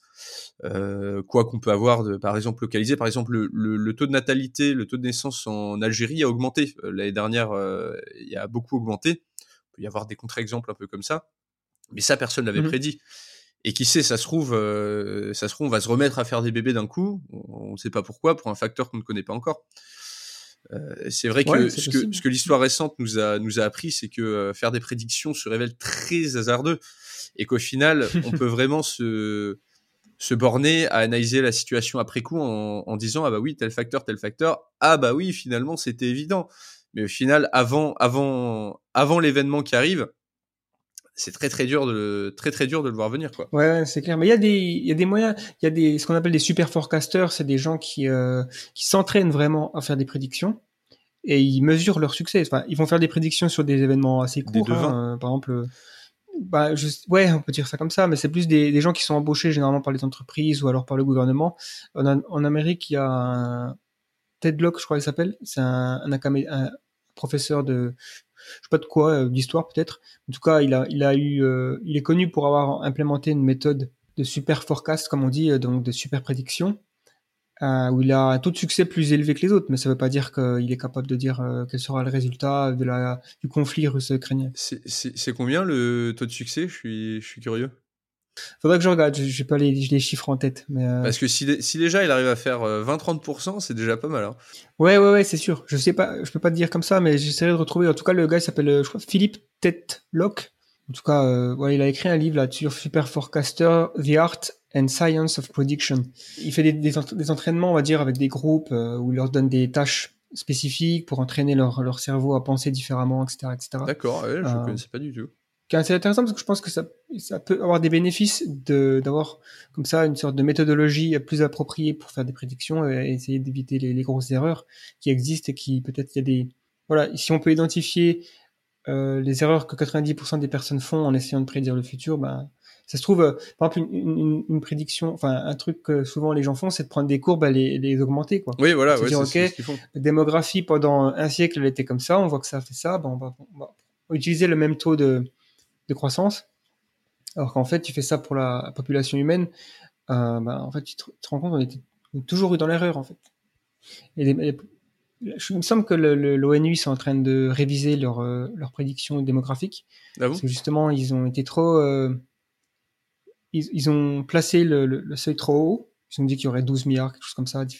Alors que euh, récemment, il y a eu... euh, je crois qu'il y a eu un livre aussi qui s'appelait euh, le Planète vide ou un truc comme ça, un petit planète, euh, qui montre justement euh, la tendance démographique est actuellement en fait euh, dans, bah, dans l'inverse quoi. Les plus les gens se- s'industrialisent, plus ils s'urbanisent aussi. Moins, plus un, un enfant coûte cher. Hein. Bien C'est sûr qu'un enfant qui travaille dans, dans les champs, c'est pas la même euh, charge, enfin c'est pas la même, le même coût pour un couple que quand tu es en ville. Euh, et aussi, ben les femmes, l'émancipation, euh, tout ça fait que la, aussi la contraception ouais. plus efficace. Bon, voilà, les gens font un, un ou deux enfants aujourd'hui. C'est rare de voir des familles avec dix, enfin, cinq gosses. Ma, ma grand-mère, ils étaient neuf dans leur famille. Enfin, on a tous des, des gens comme ça qu'on connaît qui avaient des, des familles énormes. Et, euh, et c'est- difficile aujourd'hui. Même les, les, nouvelles- les générations les plus jeunes sont encore moins enclines à faire des enfants. On fait les enfants de plus en plus tard, ouais, en Occident. Aussi, ouais, ouais. Et puis il y a y de nouvelles philosophies qui émergent, notamment, ben, je pense que le pessimisme ambiant vis-à-vis du réchauffement climatique, ça aide pas. Il y a ce qu'on appelle l'antinatalisme. Euh, il y a des Ouais. gens qui pensent que c'est euh, moralement, bon, en gros, c'est immoral de, de mettre en- au monde un enfant. Euh, parce que il y a plusieurs façons de, de voir les choses. En, en général, c'est parce que le, une vie est plus riche en souffrance qu'en plaisir. Donc, finalement, faire un enfant, c'est créer de la souffrance inutile. Euh, donc, faut assez. ouais, Moi, je- j'ai pas, j'ai pas du tout cette vision-là, mais euh, je comprends qu'on on puisse voir ça comme ça, parce qu'effectivement, la souffrance existe, elle est assez monstrueuse. sûr. D'ailleurs, ouais. dans, dans l'histoire, euh, c'est aussi un- une des facettes de l'histoire qui me, à chaque fois que tu te penches sur certains aspects de l'histoire, sur certaines périodes, tu te rends compte à quel point c'était horrible. La souffrance, le, la, douleur que les gens pouvaient vivre, la traite des Noirs, par exemple, l'esclavage. Mais une horreur. J'ai encore une fois là le, le podcast de Dan, euh, Dan Carlin euh, sur euh, donc Hardcore History, il a fait un sujet sur sur le début de l'esclavage, mais c'est les conditions à laquelle les personnes qui étaient prises en Afrique devaient supporter, notamment dans les, dans les bateaux, le, lors du transport qui durait trois mois, peut-être un truc comme ça. Des fois, ils passaient un mois en escale sur la côte africaine parce qu'ils ben, ils devaient attendre que le bateau se remplisse. Et le bateau, il faisait euh, de port en port. Donc, euh, les, premiers, euh, les premières personnes qui étaient embarquées, elles, elles, elles étaient traitées vraiment horriblement. Quoi. Et puis, Totalement. c'était, euh, Des même, même de, de toute façon, l'esclavage, parce que l'esclavage existait depuis quasiment le début, le début de l'agriculture. Imaginez par exemple, pareil, bah, enfin, franchement, je, pense qu'on est bien content de s'en être débarrassé. Mais pareil, bah, récemment, vu, vu, que- vu que je repas de César, etc., César, faut pas oublier qu'il a réduit quasiment 2 millions de Gaulois en esclavage, dont, euh, dont euh, le, le tiers est mort sur la route euh, de retour à Rome et tout. Enfin voilà, non mais ça, ça a toujours été affreux. Après, du coup, euh, euh, c'est ça aussi que je voulais dire, c'est que je trouve que ça nous fait relativiser aussi euh, sur notre époque à nous. C'est-à-dire que quand on regarde, quand on ouvre un robinet, il y a de l'eau qui sort. C'est magique. On est d'accord. On est là, on a, alors qu'avant on devait aller chercher notre eau au puits, on n'avait même pas d'eau potable du tout. On est là, on ouvre un robinet, paf, il y a de l'eau qui sort. On va au supermarché, on donne un bout de papier et puis on a de la nourriture. C'est incroyable. On n'a même pas à la cultiver nous-mêmes, à, à l'élever nous-mêmes. euh, On n'a pas, enfin, on, on n'a plus besoin de tuer le poulet euh, comme comme avant, euh, de savoir euh, faire quelque chose de nos mains. Moi, je suis là, enfin, je, je réalise même pas la chance que j'ai. Je suis là à me filmer, à inventer des scénarios, etc. Et j'arrive à vivre de ça. C'est un miracle quand on regarde l'histoire. Enfin, voilà. Et, et, au final, au final, c'est vrai que ce discours de ouais, on vit à la pire époque, etc. Machin, moi non plus, j'y souscris pas du tout parce que déjà, du moment qu'on a à manger, à boire et du chauffage euh, et un toit sur notre tête, euh, on est déjà plus privilégié que peut-être euh, les trois quarts de nos ancêtres, quoi. Voire plus. Bien sûr, hein, mais plus ouais, on le, le, le... Bon, bah, c'est clair que n'importe quel de mes repas, il est plus diversifié que le roi de France euh, au XVe siècle. Ah oui, oui. C'est, je, mange des mangues, euh, des, trucs comme ça qui, qui ils savaient même pas que ça existait. Enfin, c'est ce genre de choses. Et puis, en fait, c'est là aussi où on voit, euh, comme tu dis, tu relativises la richesse, par exemple. C'est que nos descendants, peut-être qu'ils seront plus riches que Bill Gates, mais pas forcément en termes d'argent, mais plus en, par exemple, ils auront peut-être jamais le cancer. Alors que Bill Gates, qui sait, ou euh, Steve Jobs, prenons Steve Jobs, il avait beau être le plus riche du monde, il est mort du cancer. Bah, à partir du moment où on guérit le cancer, progrès technologique euh, monstrueux et indéniable, bah, nos descendants à partir de là, ils seront euh, mieux lotis que la plupart des gens qui ont vécu, même les plus riches. Totalement. donc, bah, certes, moi, ça ne m'intéresse pas d'avoir un yacht et toi, un, château, tout ça. mais rien que le niveau des conditions de vie, le fait que la souffrance quotidienne, bon, bah, elle a réduit, mais, mais drastiquement euh, et, c'est pas tout partout pareil hein. effectivement il y a aussi ça euh, qu'il faut prendre en compte c'est que le monde euh, est très diversifié. Il y a des gens qui souffrent énormément aux quatre coins de la planète.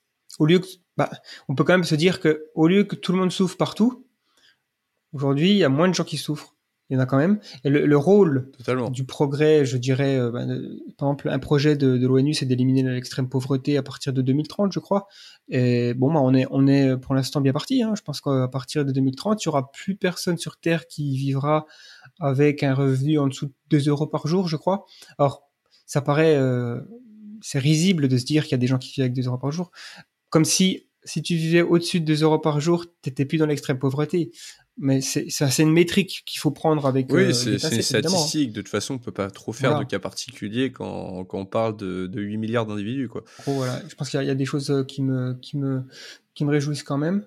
Totalement, mais même, même, même si, euh, imaginons, on est en 2200, paf, le, le, cancer est guéri, on a des vaisseaux qui vont dans l'espace, etc., il y aura encore des gens pour se plaindre. Hein, de toute façon, il y en aura toujours ça. Certainement. L'être humain n'est jamais satisfait de ce qu'il a. Enfin, je veux dire c'est vrai que parfois il faut bah c'est ce qui est ce que j'aime bien avec l'histoire aussi euh, quand quand quand tu t'intéresses euh, aux conditions de vie qu'on qu'on avait avant bah c'est tout simplement de se rendre compte de la de la chance qu'on a euh, aujourd'hui d'avoir euh, bah, rien que de l'eau courante et de la nourriture dans nos assiettes quoi. Et euh, et au final c'est c'est quelque chose je je trouve qu'on a qu'on a un peu trop tendance à oublier moi aussi hein, souvent, euh, qui est que, euh, qui est que euh, on a un confort, mais dont nos ancêtres n'auraient même pas rêvé.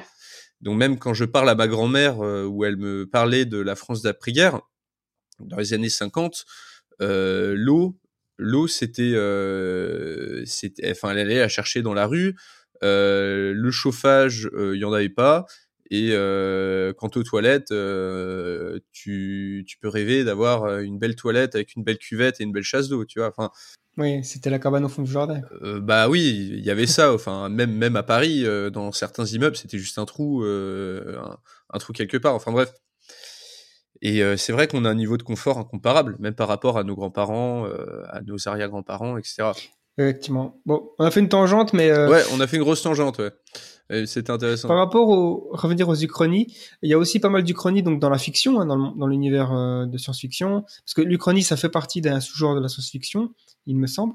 Et donc, euh, est-ce que tu as une œuvre d'uchronie que tu que tu que tu trouves géniale que quelles sont tes tes uchronies préférées dans la littérature, le cinéma, les comics, les jeux vidéo euh, Je dirais, je dirais que dans la littérature, j'ai vraiment du mal à décider parce qu'il y a beaucoup d'œuvres uchroniques qui sont très bonnes. Euh, je partirais tout d'abord, sur une des premières uchroniques qui m'a vraiment marqué, c'était La part de l'autre d'Eric Emmanuel Schmitt.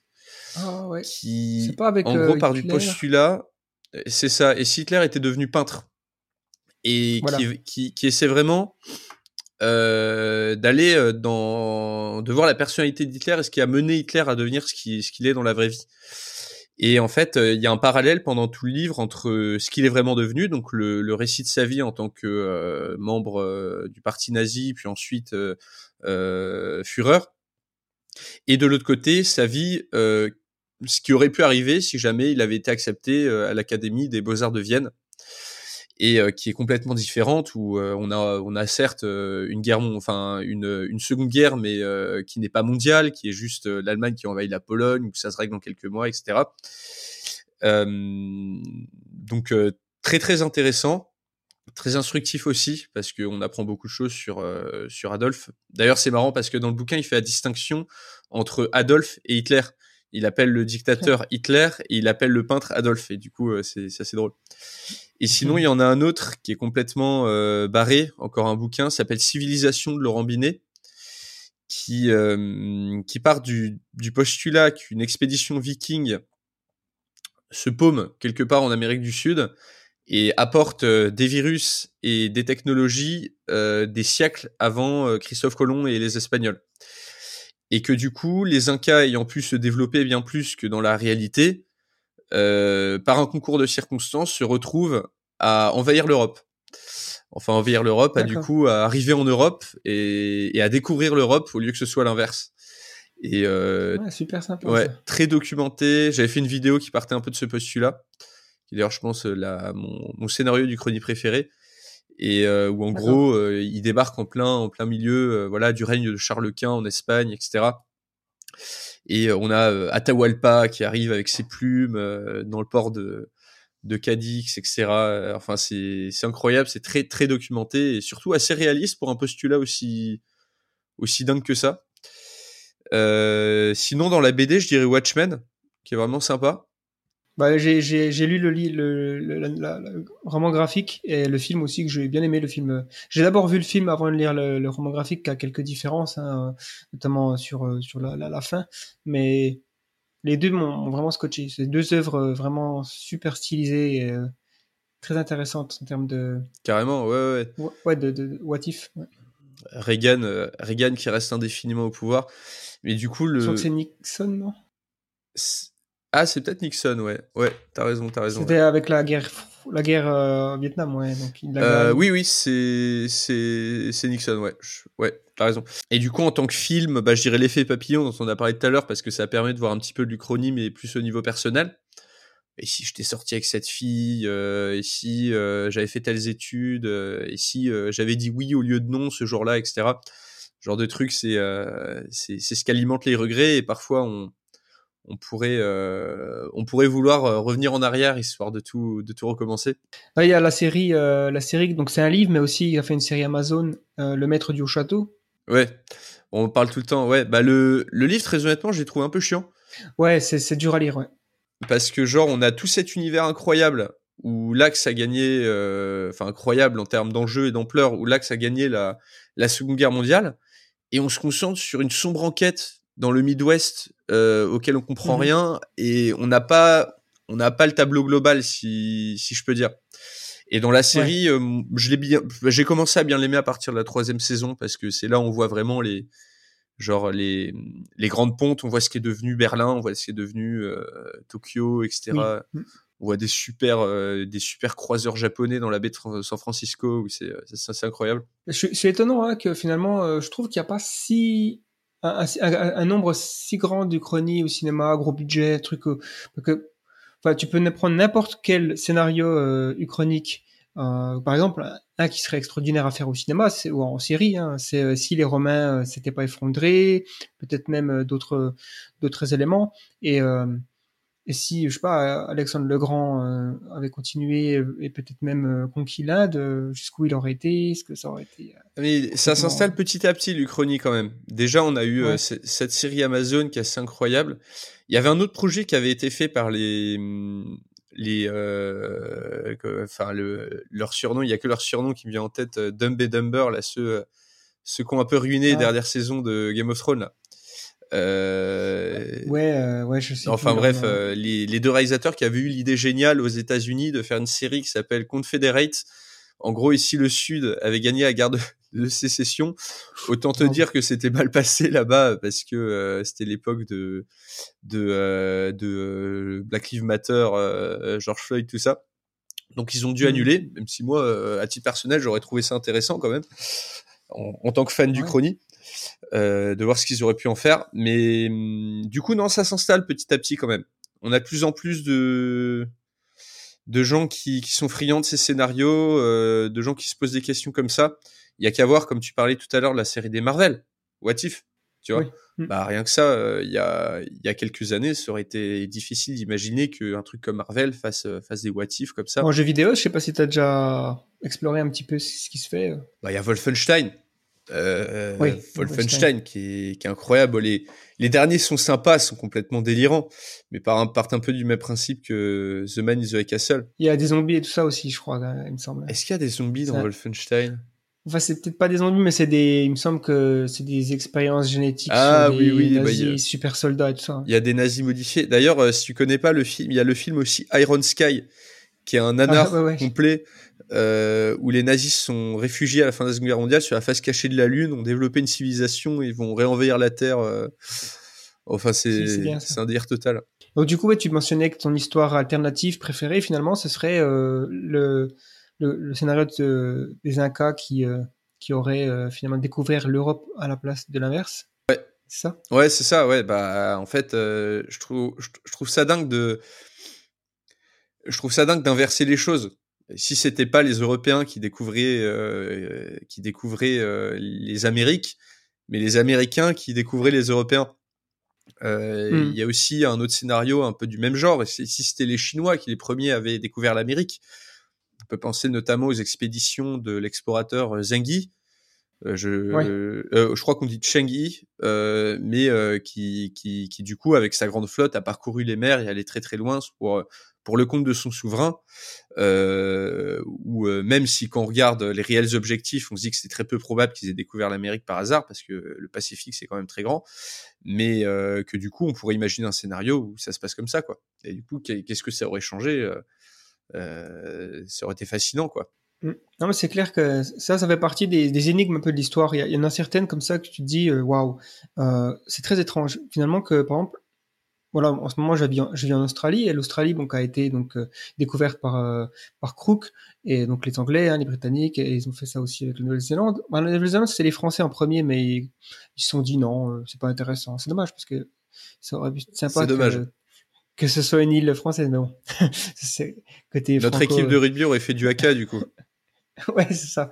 En tout, en tout cas, euh, moi, la question qui, qui m'a qui toujours un petit peu euh, taraudé, c'est pourquoi euh, la Chine qui est près de l'Australie, quand même pas pas très loin, qui avait, comme tu disais, avec ce général, cet, amiral, pardon, euh, une expédition, euh, probablement la flotte la plus la plus élaborée de l'époque, toutes nations confondues, ben ils ont pas mis le pied sur l'Australie, ils ont pas. De toute façon, d'une manière générale, la Chine n'a jamais été un, un expansionniste comme ça. Hein. Bah, je pense que la principale raison, c'est que ces expéditions de, de Chenghi, au-delà de la découverte, étaient plus pour le prestige. Et ça sert à rien d'arriver de montrer son prestige, euh, parce qu'il me semble qu'en Australie, il y a, avant l'arrivée des Européens, euh, il, y a, il y a jamais eu de grands empires ou de grands royaumes, si j'ai pas de bêtises. Ouais. Euh, du coup, c'était des, tribus donc euh, de nomades, euh, voilà, les aborigènes. Hein. Ils se sont sûrement dit, les Chinois, à quoi ça sert de montrer notre puissance et notre face à des gens qui qui en sont à des années-lumière. Et du coup, ils ont préféré aller plutôt dans les grands royaumes commerçants euh, euh du, du, détroit de Malacca euh, en Inde, où il y avait déjà des, des empires, des royaumes, et même ils ont poussé un petit peu plus loin vers la corne de l'Afrique et l'Arabie. Il y avait des royaumes avec qui établir des relations et avec qui échanger mmh. de, de, des, des, marchandises, etc. Ils étaient plus dans cette optique-là, quoi. Ouais, mais c'est clair que de toute façon, c'était pas la même mentalité. Et puis bon, pour les Européens, c'est étrange parce que c'était différent. Il y avait l'impérialisme comme ça euh, en Europe. Il y a, eu les, ressources, hein, le, sucre qui est devenu euh, une sorte d'opium euh, monstrueux en Europe. Et donc la valeur du sucre, qui était finalement la chose la plus, je pense que c'était la chose la plus précieuse de l'époque, hein, quand ils ont commencé à importer ça le thé, tout ça aussi en, Angleterre. Enfin bref, donc il y avait des raisons de, rester là-bas. Et puis ben après l'esclavage est né euh, de ça quoi. Mais euh, il y a aussi l'histoire des religions qui est intéressante à voir si parce que on voit à quel point le, christianisme, l'islam, le bouddhisme, l'hindouisme, par exemple, les quatre grandes religions, il y en a d'autres hein, qui ont influencé la planète, mais c'est un peu aussi un concours de circonstances que le christianisme se soit aussi développé avec Constantin qui ah bah oui. fait la, la, voilà la, religion officielle à Rome. Euh, contre toute attente, quoi. Hein, parce que il y a quelques siècles avant, il se faisait torturer, euh, jeter au lion, et d'un seul coup, c'est la religion. Euh. et donc, qu'est-ce qui se serait passé si ça serait pas arrivé, quoi? Là, je suis, euh, j'ai lu l'infographie de la Rome antique. Et à l'époque de Constantin, euh, c'est un très bon livre qui, qui, met un petit peu en image géographique le, toute, toute l'histoire de l'Empire et de la République romaine. Et du coup, euh, qui dit qu'à l'époque de Constantin, il y avait peut-être on estime à peut-être 20, entre 20 et 30% de la population qui était chrétienne déjà. Euh, et ça se, comment dire, ça se, euh, ça se répandait à grande vitesse, mais c'est pas encore la majorité. Mmh sachant qu'après le, donc euh, c'est vrai qu'on peut se dire que c'était bizarre comme décision, sachant que l'empereur d'après, je crois, l'a annulé.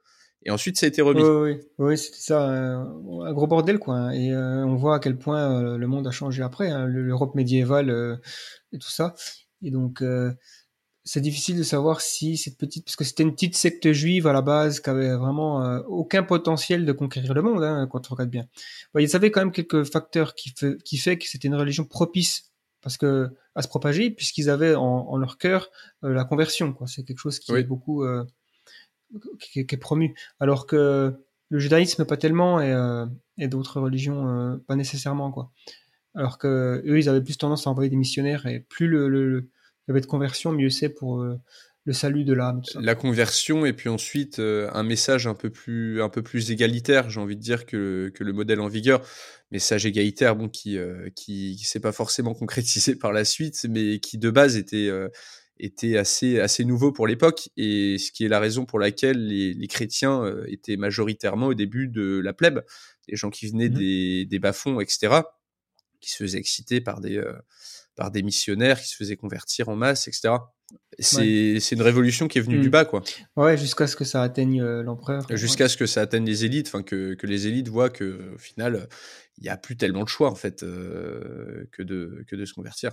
Ah, bah du coup, on avait un petit peu parlé du, du conflit russo-ukrainien, mais je pense que on pourrait peut-être faire un, petit passage dessus, plus euh, de manière parce que c'est vrai que c'est difficile à ignorer étant donné que alors on est le, le 24 mars à l'heure où on enregistre ce podcast et il y aura probablement des choses euh, qui vont évoluer d'ici à ce qu'on qu'on publie le, podcast. Et forcément on est dans le brouillard de guerre comme on dit. On peut pas voir euh, ce qui va se passer et on est forcément euh, quoique ce brouillard de guerre ce brouillard de guerre n'a jamais été aussi transparent hein. c'est assez, assez fascinant dans ce conflit c'est le premier conflit à l'âge des, des, réseaux sociaux comme ça. Enfin on peut dire qu'il y avait des guerres civiles tout ça avant hein, effectivement. Et, c'est sûr que il y a, un petit côté il y a des choses intéressantes avec ce conflit qu'on n'avait pas vraiment envie de voir. C'est euh, déjà bon le fait que c'est pas la première fois qu'il y a un conflit armé hein, depuis euh, la fin de la guerre euh, mondiale. Hein. Il y a évidemment même la guerre du Vietnam, le conflit en Kosovo, tout ça. La Yougoslavie, l'Irak, l'Afghanistan. Mais là, on a, on a voilà, on a vraiment un acte, qu'on va dire criminel, quoi. Hein. un, pays qui donc envahit un autre, qui voilà, menace sa souveraineté. Euh, alors, d'un point de vue euh, de passionné d'histoire comme ça, tu as mentionné que l'histoire ne se répète pas qu'elle bégaye. Euh, est-ce que tu peux, est-ce que tu, vois quelles sont les, voilà, peut-être les rimes avec l'histoire que tu vois sur ce conflit russo-ukrainien? Quelles sont les, parce qu'on a, il y a eu beaucoup de choses de fait, notamment, je me rappelle, il y a quelques semaines avant l'invasion, il y avait un petit peu un effet 1938, conférence de Munich, Poutine toi, comparé à Hitler qui essaie d'avoir des accords, on se disait, ok, est-ce que s'il a un accord, il va vraiment respecter les accords ou comme en 1939 du coup, euh, Hitler ben voilà déchire euh, tous les accords qu'il a promis à l'Europe euh, naïvement en, envahissant la Pologne. On, se disait peut-être que ça va être ça, mais finalement il a carrément été direct dans le machin. Encore une fois, sans, comparer Poutine à Hitler, parce que c'est quand même deux choses très différentes on, peut voir, de mon point de vue, en fait, l'histoire de la Russie, quand on regarde l'histoire de la Russie, ce pays a toujours été centré sur l'identité russe, même si le, même si il y a eu l'URSS qui était très multiculturelle, même si la Russie d'aujourd'hui est multiculturelle également. au final, ça a été toujours centré sur la, la, majorité, donc l'identité russe. Et je pense que pour protéger en fait cette identité russe, euh, tous les empires qui ont émergé en Russie ont essayé de se former un glacis de protection euh, autour. Donc euh, que ce soit en intégrant des territoires comme l'Asie centrale, en intégrant l'Europe de l'Est, et que en fait les, les Russes sont tout simplement un pays qui s'est toujours senti menacé par des menaces extérieures, à tort ou à raison donc que ce soit les Mongols à une époque, que ce soit que ce soit enfin des, des gens comme Napoléon, la, la, menace qui vient de l'Ouest, la menace qui vient de l'Est, le mmh Japon impérialiste, etc. Puis ensuite l'Occident capitaliste. Et puis enfin, du coup, bah, l'Ouest encore et toujours. Et puis même en fait aussi une peur une peur panique de, de la Chine. Aujourd'hui, euh, faut, faut pas croire non plus que Russes et Chinois sont les meilleurs amis. Hein. Ils ont juste des intérêts convergents de temps à autre. Euh, et du coup, l'obsession du pouvoir russe a été euh, de tout temps de construire ce glacis de protection qui, en gros, permettrait d'amortir un peu le choc en cas d'invasion militaire euh, et euh, de de se créer toute une série d'États plus ou moins clients dépendants qui renforcent la puissance de l'autorité centrale russe. Dans ce contexte-là, on comprend un petit peu mieux, sans, sans, pas du tout la justifier, mais on comprend un petit peu mieux l'obsession de Poutine pour l'Ukraine et les pays qui l'environnent, comme la Géorgie. Euh, c'est tout simplement se sentir menacé, se sentir menacé euh, en permanence sur ses flancs euh, et voir ce qu'il considère comme des comme des ennemis, donc euh, l'OTAN, l'Ouest, s'installer sur euh, sur ses frontières ce qui, euh, ce qui, euh, ce qui de tout temps en fait pour le pouvoir russe a été a été intolérable. Donc du coup, si, si on regarde d'un point, d'un point de vue historique, on pourrait presque se dire que cette décision est logique de la part du pouvoir russe parce qu'elle s'inscrit dans la continuité des actions de, des, différents, euh, des différentes autorités en Russie depuis des siècles. Moi, c'est comme ça que je le verrais, quoi. Ouais, non, mais c'est sûr. Et puis je pense que c'est toujours intéressant aussi de, faire attention de ne pas voir le monde sous un angle, parce que c'est vrai que nous, on se dit, voilà, on est occidentaux, euh, il y a une réaction très forte et presque épidermique, j'ai l'impression, de, l'Europe et, du monde occidental. Ce que je trouve plutôt bien, euh, on, est devenu intolérable euh, à un conflit en Europe, alors que c'était la norme tous les 20-30 ans. Hein. Euh, là, aujourd'hui, on a voilà, une forte euh, envie de condamner euh, cet acte d'agression mais il y a quand même un point de vue russe. Euh, le Poutine, euh, ça fait 20 ans qu'il est au pouvoir, il a ses, ses propres projets. Effectivement, je pense que c'est pas justifier ce qu'il fait, mais juste c'est de comprendre et puis aussi voir ce qu'il va faire, parce qu'il a un échiquier, il a certains pions. Ça se passe pas très bien en termes militaires parce qu'il s'entendait pas à ça, mais c'est aussi surprenant de voir l'armée russe. Euh, voilà. Encore une fois, on dit les prédictions, euh, euh, on, on, est toujours dans le faux. par exemple, une prédiction que j'aurais fait, c'était que ben en 3-4 jours, c'était plié, quoi. Hein, si la, la, Russie décide d'envahir l'Ukraine. Bah, c'est ce que tout le monde a fait. Et au final, non, ils se sont cassés les dents. Euh, il y, a, ah y a une grosse surprise à ce niveau-là. Là, là, pour le coup, l'offensive russe en, en, ce moment est quasiment totalement stoppée. Et en fait, euh, je pense que on peut tous plus ou moins s'accorder à dire que Poutine a déjà perdu son pari parce qu'il a fait un pari. Le pari de Poutine, c'était de, de réaliser, à mon avis, une annexion en douce de l'Ukraine pour reconstituer un peu ce, ce glacis qui existait avant, qui n'existe plus depuis la chute de l'URSS. Et son pari était que le gouvernement Zelensky était détesté par les Ukrainiens, que les Ukrainiens, que l'armée ukrainienne allait se débander sans combattre comme, euh, comme pendant l'annexion de la Crimée. Euh, et que les Ukrainiens eux-mêmes allaient accueillir les, euh, les Russes avec des fleurs, des roses et, et, des, et, des, et des tasses de thé. Sauf que ça n'a pas du tout été le, le cas et, euh, et que le, son pari également était que l'Occident ne réagisse pas ou peu, ce qui n'a pas du tout été le cas non plus. Et en fait, maintenant, Poutine a déjà perdu la guerre. Euh, L'Ukraine ne va sûrement pas la gagner, cette guerre, parce que, euh, en fait, c'est une équation perdant-perdant. L'Ukraine sera de toute façon dévastée. Euh, il y en aura pour, pour des décennies à tout, à tout reconstruire, euh, enfin voilà, à, relever le pays. Mais la Russie la Russie n'a pas gagné non plus. La Russie euh, ah oui. est déjà devenue à moitié un État paria, a démontré euh, en direct, euh, en direct live, avec comme on disait avec le brouillard de guerre, l'incapacité de son armée à mener une opération de cette ampleur. Et on se demande vraiment s'ils vont arriver à prendre Kiev un jour, sachant que là, ça fait peut-être ça fait peut-être deux semaines que l'armée russe est, ça fait peut-être deux semaines que l'armée russe ne bouge pas en fait. Ouais, ouais. Il y a des défaillances à tous les niveaux. Donc du coup, du coup c'est et puis euh, au niveau économique, ça va être une catastrophe.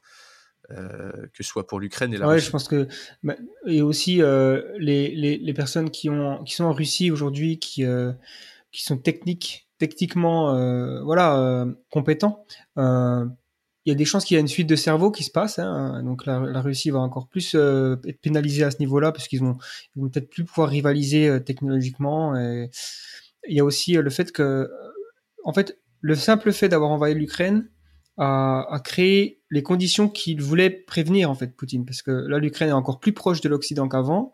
Les, les, les, Ukrainiens en, en majorité, hein, ils haïssent encore plus la Russie en tout cas Poutine, parce que je pense que c'est différent. Euh, faut, faut pas penser que les Russes et Poutine c'est la même chose. Les Allemands se sont euh, réarmés. Eh ouais, l'OTAN euh, devient encore plus solidaire. Les, les pays de l'OTAN sont encore plus solidaires les uns que les autres, alors qu'il y a quelques années, il me semble même que Macron, il me semble qu'avait dit que l'OTAN était, l'OTAN était en état de mort cérébrale. Voilà, ouais. et puis Trump était était en il me semble qu'il avait prévu de, de, de, de sortir de l'OTAN, tout dans le genre. Euh, et donc, euh, en fait, c'est l'inverse, quoi. Il a, il a fait euh, la pire, le pire scénario qui, qui pouvait arriver, euh, finalement, c'est arrivé pour lui. Hein. Totalement, ouais. Euh, en fait, ce qui, ce qui est aussi intéressant à voir, c'est ce qui va devenir du régime russe, parce que, bon, bah, Poutine, on se dit, euh, voilà, est-ce qu'il va pouvoir rester en place? Je pense que le coup, le, il y a beaucoup de gens qui espèrent une sorte de coup d'État, mais ça, je ça, pense pas que ça arrivera. Peu probable. Hein. Non. non, parce que déjà, bah, je pense qu'il est euh, conscient aussi. Enfin, si nous, on est capable d'envisager ça, j'imagine que lui aussi. Euh, je pense qu'il est très certainement bien protégé. Il doit être euh, probablement dans un, un endroit isolé. Euh, il sait qui va rencontrer à quelle heure et, et où et tout ça. Donc, ça m'étonnerait qu'il y ait déjà une tentative d'assassinat à ce niveau-là. Après, si le pays est complètement ruiné, à un moment donné, peut-être qu'il se passera quelque chose, mais ça sera. Peut-être, mais ça prendra du temps. Pour l'instant, euh, tout, tout, indique que la majorité des Russes soutiennent cette, euh, bah, ce qu'ils appellent une opération militaire spéciale. Euh, et, les personnes qui ne supportent pas et qui manifestent se font de toute manière euh, coffrer euh, très vite. Donc, et puis faut, faut pas oublier que même si on imagine un coup d'État, un coup de palais, comme on dit, c'est-à-dire toutes, toutes les personnes proches de Poutine qui font un coup d'État. Faut pas oublier non plus que une grande partie des oligarques, une grande partie des politiques, des militaires du, du, système qui a construit Poutine dépendent de Poutine.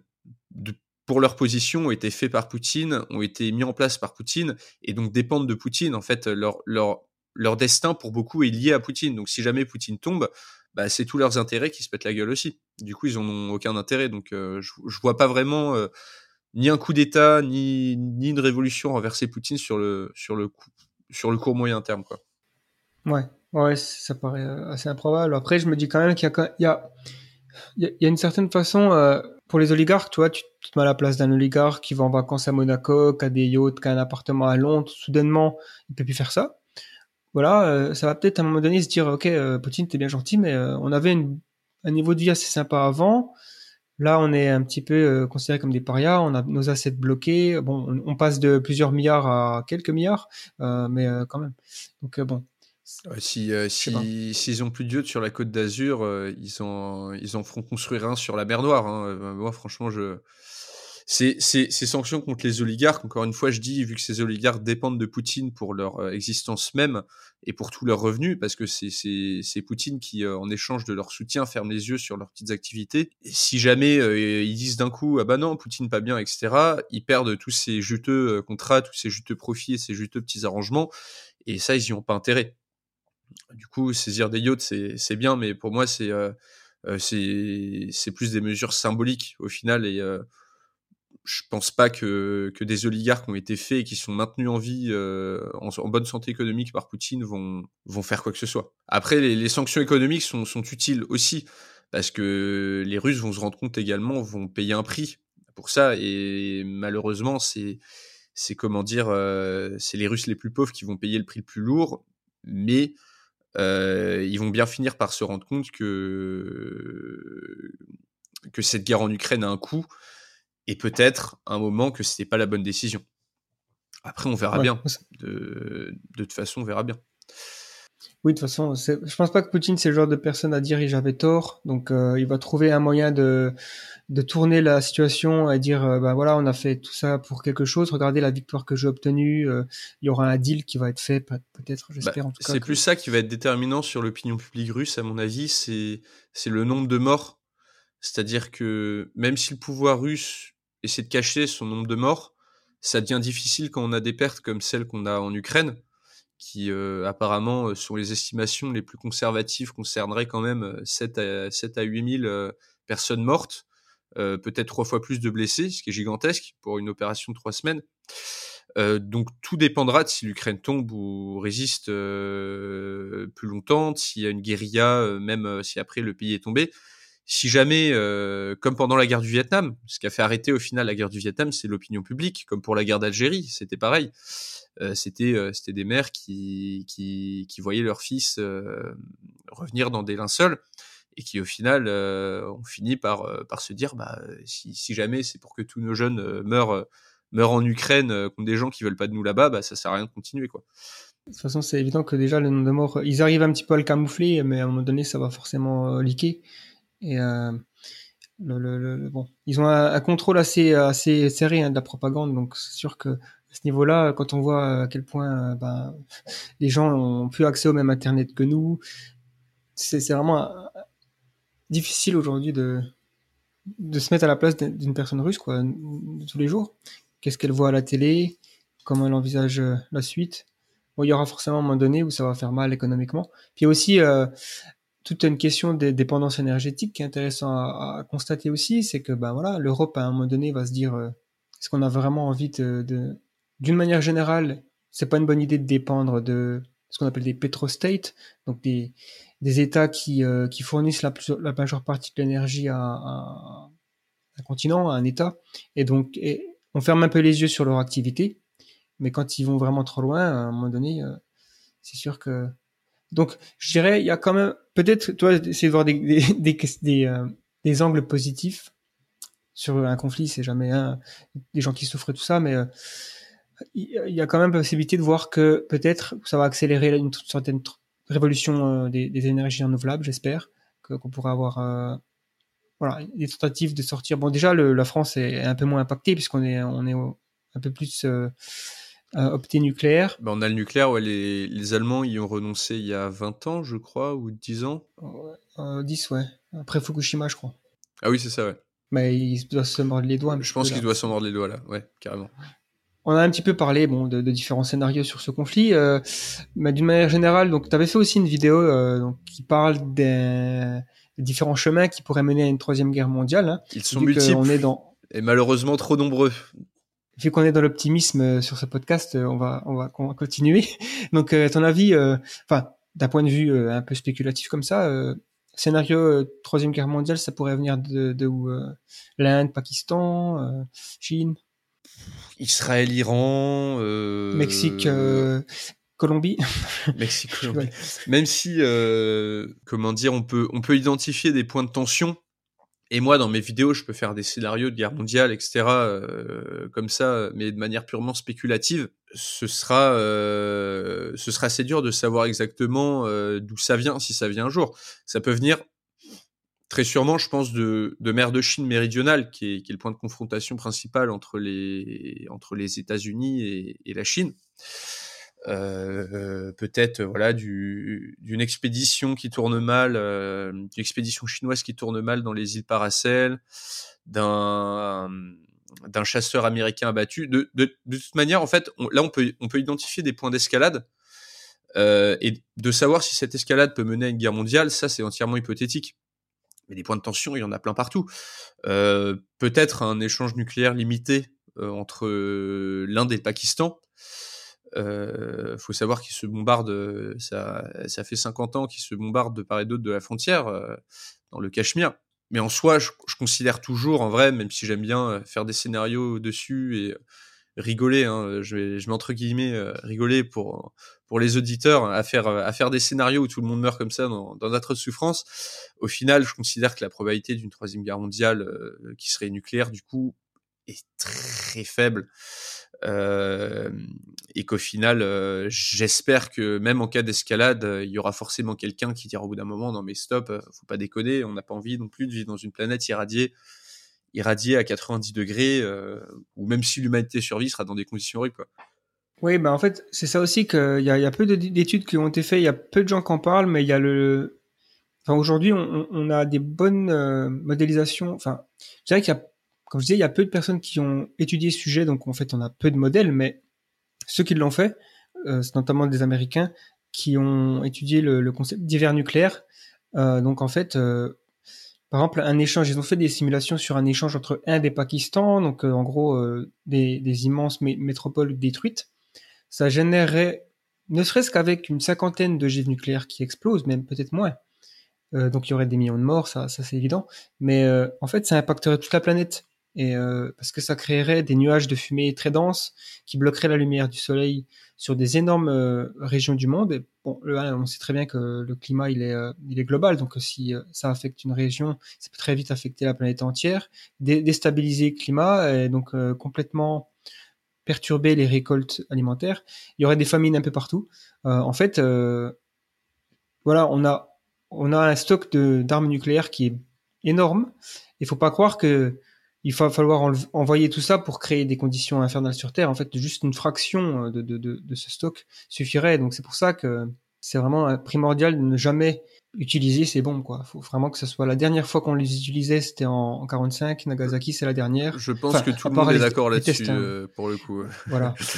Donc ben, il faut voir. Hein. il suffit qu'un tordu. Euh, ah, en fait, c'est aussi ça le le hasard, comme on disait, hein, joue un rôle. Et aussi la stupidité humaine. Je trouve que c'est une force dans l'histoire qui, peut être assez élevée. Totalement. Euh, de tous les scénarios de conflits nucléaires donc troisième guerre mondiale par exemple, ça, pour moi c'est plus un accident qui créerait une escalade, qui crée des conditions où la tension euh, devient, euh, en fait, ouais, ce serait presque un gag en fait. Ou alors ça pourrait être une cyberattaque quoi, mais.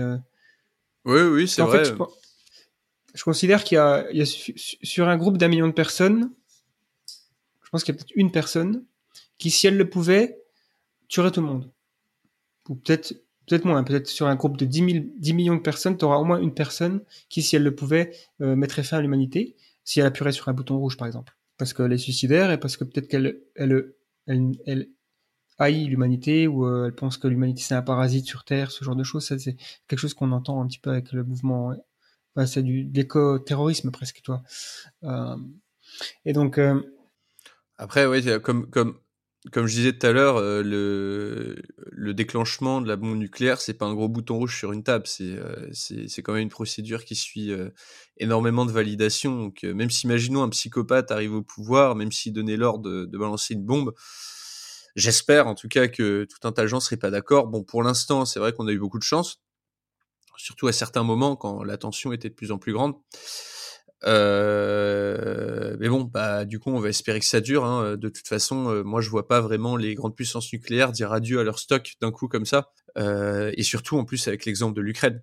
Après, je sais plus exactement le, le, détail, mais il me semble que c'était, euh, en fait, ils avaient pas vraiment des armes, mais plus un stock d'uranium ou quelque chose qui fait que ils n'avaient pas forcément nécessairement les ingénieurs par exemple pour euh, pour euh, armer euh, et, envoyer ça quoi donc c'était pas nécessairement des armes opérationnelles ouais. ils, ils, auraient pu tout de même garder quelques bombes et les entretenir à grands frais en cas de mmh. dissuasion mais ça leur aurait coûté cher et c'est vrai qu'ils avaient des compétences techniques limitées donc c'est principalement pour des raisons financières et sécuritaires aussi parce que la fin des années 90 on a aussi eu très peur, euh, vu que les entrepôts, euh, les silos n'étaient plus gardés, les soldats n'étaient plus payés, il n'y avait plus rien qui fonctionnait.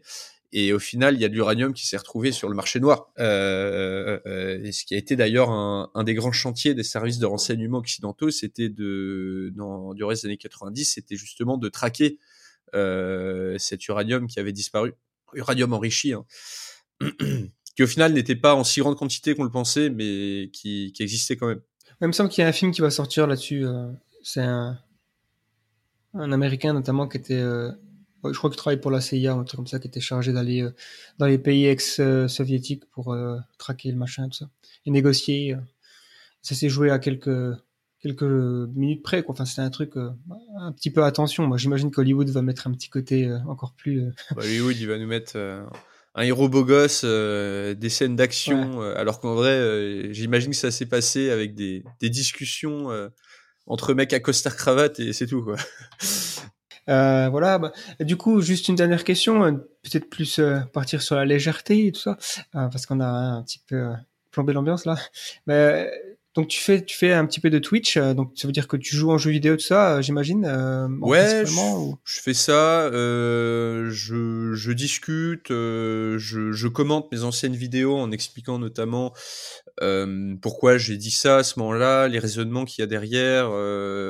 J'essaie un peu de développer. Euh, je fais un peu de gaming euh, et aussi je me suis amusé, enfin je me suis amusé, je me suis intéressé beaucoup à la guerre en Ukraine et j'essaie de faire un petit peu des analyses du conflit euh, en live sur Twitch, tout simplement en faisant le point sur euh, toute la, que soit la situation économique, diplomatique, etc. Ça, j'en fais, j'en ai fait au début. Là, en ce moment, vu que euh, on a l'impression que le conflit est vraiment à l'arrêt, j'en fais plus trop.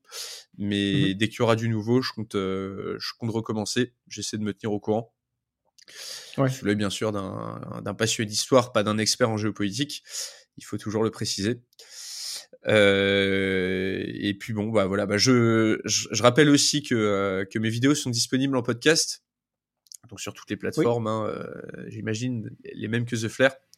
De toute façon, on mettra les, les, liens dans la description, tout ça. Euh, du coup, en termes de gaming, euh, je sais qu'il y a des jeux comme ça où vraiment le focus c'est l'histoire. Euh, notamment, je pense à des Grand Strategy Games, donc les paradoxes interactifs, tout ça, Heart of Iron 4, Imperator Rome, Universalis. T'as joué à ces jeux? Ouais, alors surtout à Europa et à Crusader Kings 3. Ah euh, que je mm. suis en train de, de, de poncer, euh, si je puis dire. Ouais, c'est absolument fascinant. C'est absolument fascinant. Pouvoir faire euh, le, le, grand empire breton en colonisant l'Amérique du Sud à partir de la Bretagne, ou même dans Crusader King 3, faire des lignées complètement improbables en mariant les gens entre cousins et en changeant l'histoire comme ça. Euh, c'est ouais, ouais, c'est absolument fascinant, je trouve. Tu, joues un peu toi? Ouais, ouais, ouais. Bah, c'est vrai que j'ai euh, j'ai joué donc euh, à Heart of, Iron 4, donc le, le jeu de deuxième guerre mondiale où j'ai adoré. Enfin, j'ai fait juste une partie, mais c'est une partie qui m'a duré 20 heures, un truc comme ça. C'était. Ouais, ça dure trop longtemps. En gros, ouais, j'ai pris bah, l'Allemagne. Hein, je voulais voir. En plus, c'est le pays le plus facile quand tu commences. Et bah effectivement euh, tu réécris l'histoire en faisant gagner euh, l'Allemagne à, l'époque là euh, et, et, bon en fait à un moment donné c'est vrai que ça devenait un peu ridicule parce qu'à la fin de la, de la partie j'avais il y a aucun coin de la carte qui était pas à moi quoi. Ah carrément. tendance à être expansionniste. Même même même l'Italie même le Japon même les alliés ils étaient ah ouais je les ai incorporés ouais. à un moment donné je me dis bah, on, on les encule. Ok d'accord non, c'était pour, pour triper. Euh, pareil avec, j'ai tendance à faire ça quand je joue à des jeux euh, de, de, gestion comme ça, euh, où j'ai un, peut-être une nation sur une carte. Si la carte elle est pas totalement rouge, c'est pas à moi quoi. Donc c'est. Mais hier aussi, j'aime bien aussi quand même gérer avec les alliés. Et puis j'ai aussi joué récemment en Imperator Rome quand j'avais donc cette passion pour l'Empire romain que j'ai toujours. Hein, mais à un moment donné, j'étais, je, je, suis vraiment étudié l'histoire et j'ai joué à ce jeu pour essayer de ouais, de, de, de, de, rétablir l'Empire romain, en tout cas la République, et, euh, et, après, tu peux choisir si tu veux être euh, l'Empire ou pas. Ouais, ouais, j'ai vu, et puis il y a 36 000 euh, tribus aussi, il me semble, sur la carte. Il y a vraiment une gestion aussi politique. Tu, toi, tu peux vraiment... Enfin, le Sénat, il a un rôle, c'est-à-dire que tu joues... C'est pas vraiment comme Crusader King où tu as une dynastie, mais, mais tu es, es le consul, mais le consul, c'est pas toujours le même, donc en fait ton personnage il change. Et donc euh, c'est une dynamique intéressante. Puis après, bah, il y a aussi les jeux de d'histoire comme Assassin's Creed que j'aime beaucoup. Ouais, j'ai joué euh, à celui en Grèce antique, la Odyssée. Ouais, celui-là il est génial. Euh, très très sympa, mais vraiment surtout pour les pour les décors et la reconstitution. un peu moins fan du gameplay que j'ai trouvé un peu répétitif au bout d'un moment. Genre, euh, on va dans un camp, on tue tout le monde, ensuite on va dans un autre camp, on tue tout le monde et tout. Mais euh, la, la, reconstitution, les détails euh, et surtout la taille de la carte sont absolument incroyables. Ça, pour le coup. J'avais adoré Black Flag aussi. Je pense que c'est mon Assassin's Creed préféré. C'était à l'époque des pirates. Mmh tu sais, il me semble que c'était Assassin's Creed 4, je crois, ou 5. Ouais, ouais. Oui, c'est vrai qu'ils en ont fait pas mal, mais c'est c'est une des séries intéressantes puisque c'est vraiment, euh, ça nous permet de vraiment avoir une idée. Parce que je pense que historiquement, ils font des recherches et ils essaient de modéliser ça euh, au maximum. Et euh, c'est vrai que c'est, euh, c'est, je pense, l'expérience la plus proche qu'on peut avoir avec le passé. Quoi. À défaut de voyager dans le temps, on peut jouer à des jeux vidéo qui. Et puis, je pense qu'avec la réalité virtuelle, très bientôt, ce sera encore plus immersif. Ah ouais, bah alors là, là, ouais, carrément. Hein. Assassin's Creed en réalité virtuelle, ça risque d'être quelque chose. hein. Ah ouais. Il y a aussi même, même Age of Empire, un peu plus à l'ancienne. Hein. Moi, j'ai beaucoup joué à Age of Empire 2, euh, Age of Empire 1, etc. quand j'étais plus petit. C'est rien que ça, c'était génial. Ouais, ouais, carrément. Les jeux d'histoire, j'aime bien. Bon, après, euh, c'est vrai que ça, c'est le genre de truc. Surtout ces jeux-là, là, les, euh, les jeux, les, les jeux de stratégie, tu peux passer des heures et des heures. Quoi. Ouais, par contre, c'est chronophage. hein. Heart of Iron, j'avais essayé, j'avais tenté de, de faire résister longtemps la France, en fait, euh, en 1940. Euh, et quand, quand tout était perdu, j'ai décidé de rapatrier toutes mes armées en Algérie pour continuer le combat, même si bon, j'avais euh, très peu d'usines là-bas, mais j'avais fait en sorte de tout développer là-dedans. Et euh, l'Allemagne m'a pris Paris, et j'ai pas eu, j'ai pas eu d'autre choix que de me rendre. Et du coup, euh, je suis devenu la France de Vichy, et j'étais dégoûté. Moi, moi, je voulais continuer le combat depuis les colonies. D'ailleurs, il y Ah. avait euh, un scénario comme ça qui s'appelle 1940, la France continue, qui est un wargame très très sérieux, qui a été fait par, euh, par euh, des militaires, des stratégistes, etc. Ça s'appelle comme ça, 1940, la France continue. Et en gros, qui, euh, de manière très détaillée, va faire ce scénario du Chrony où la France a continué la guerre en 1940, à partir de l'Algérie. Ce que je n'ai pas réussi à faire dans Heart of Iron, du coup. Ouais. Ouais, c'est ça qui est intéressant avec Art of Iron, c'est vraiment l'i- l'idée que tu peux changer les la deuxième guerre mondiale de façon vachement euh, des fois ridicule. Hein. Tu peux prendre un, un petit pays et devenir. euh, Enfin, c'est difficile si t'as pas hein, une grosse armée tout ça, mais tu peux même dire ok, qu'est-ce qui se passe si la Russie euh, envahit l'Allemagne avant, avant que L'immense Mm. empire du Monténégro. ouais, des trucs un peu fous. Je suis sûr qu'il y en a qui arrivent à, à conquérir le monde avec des petits pays comme ça.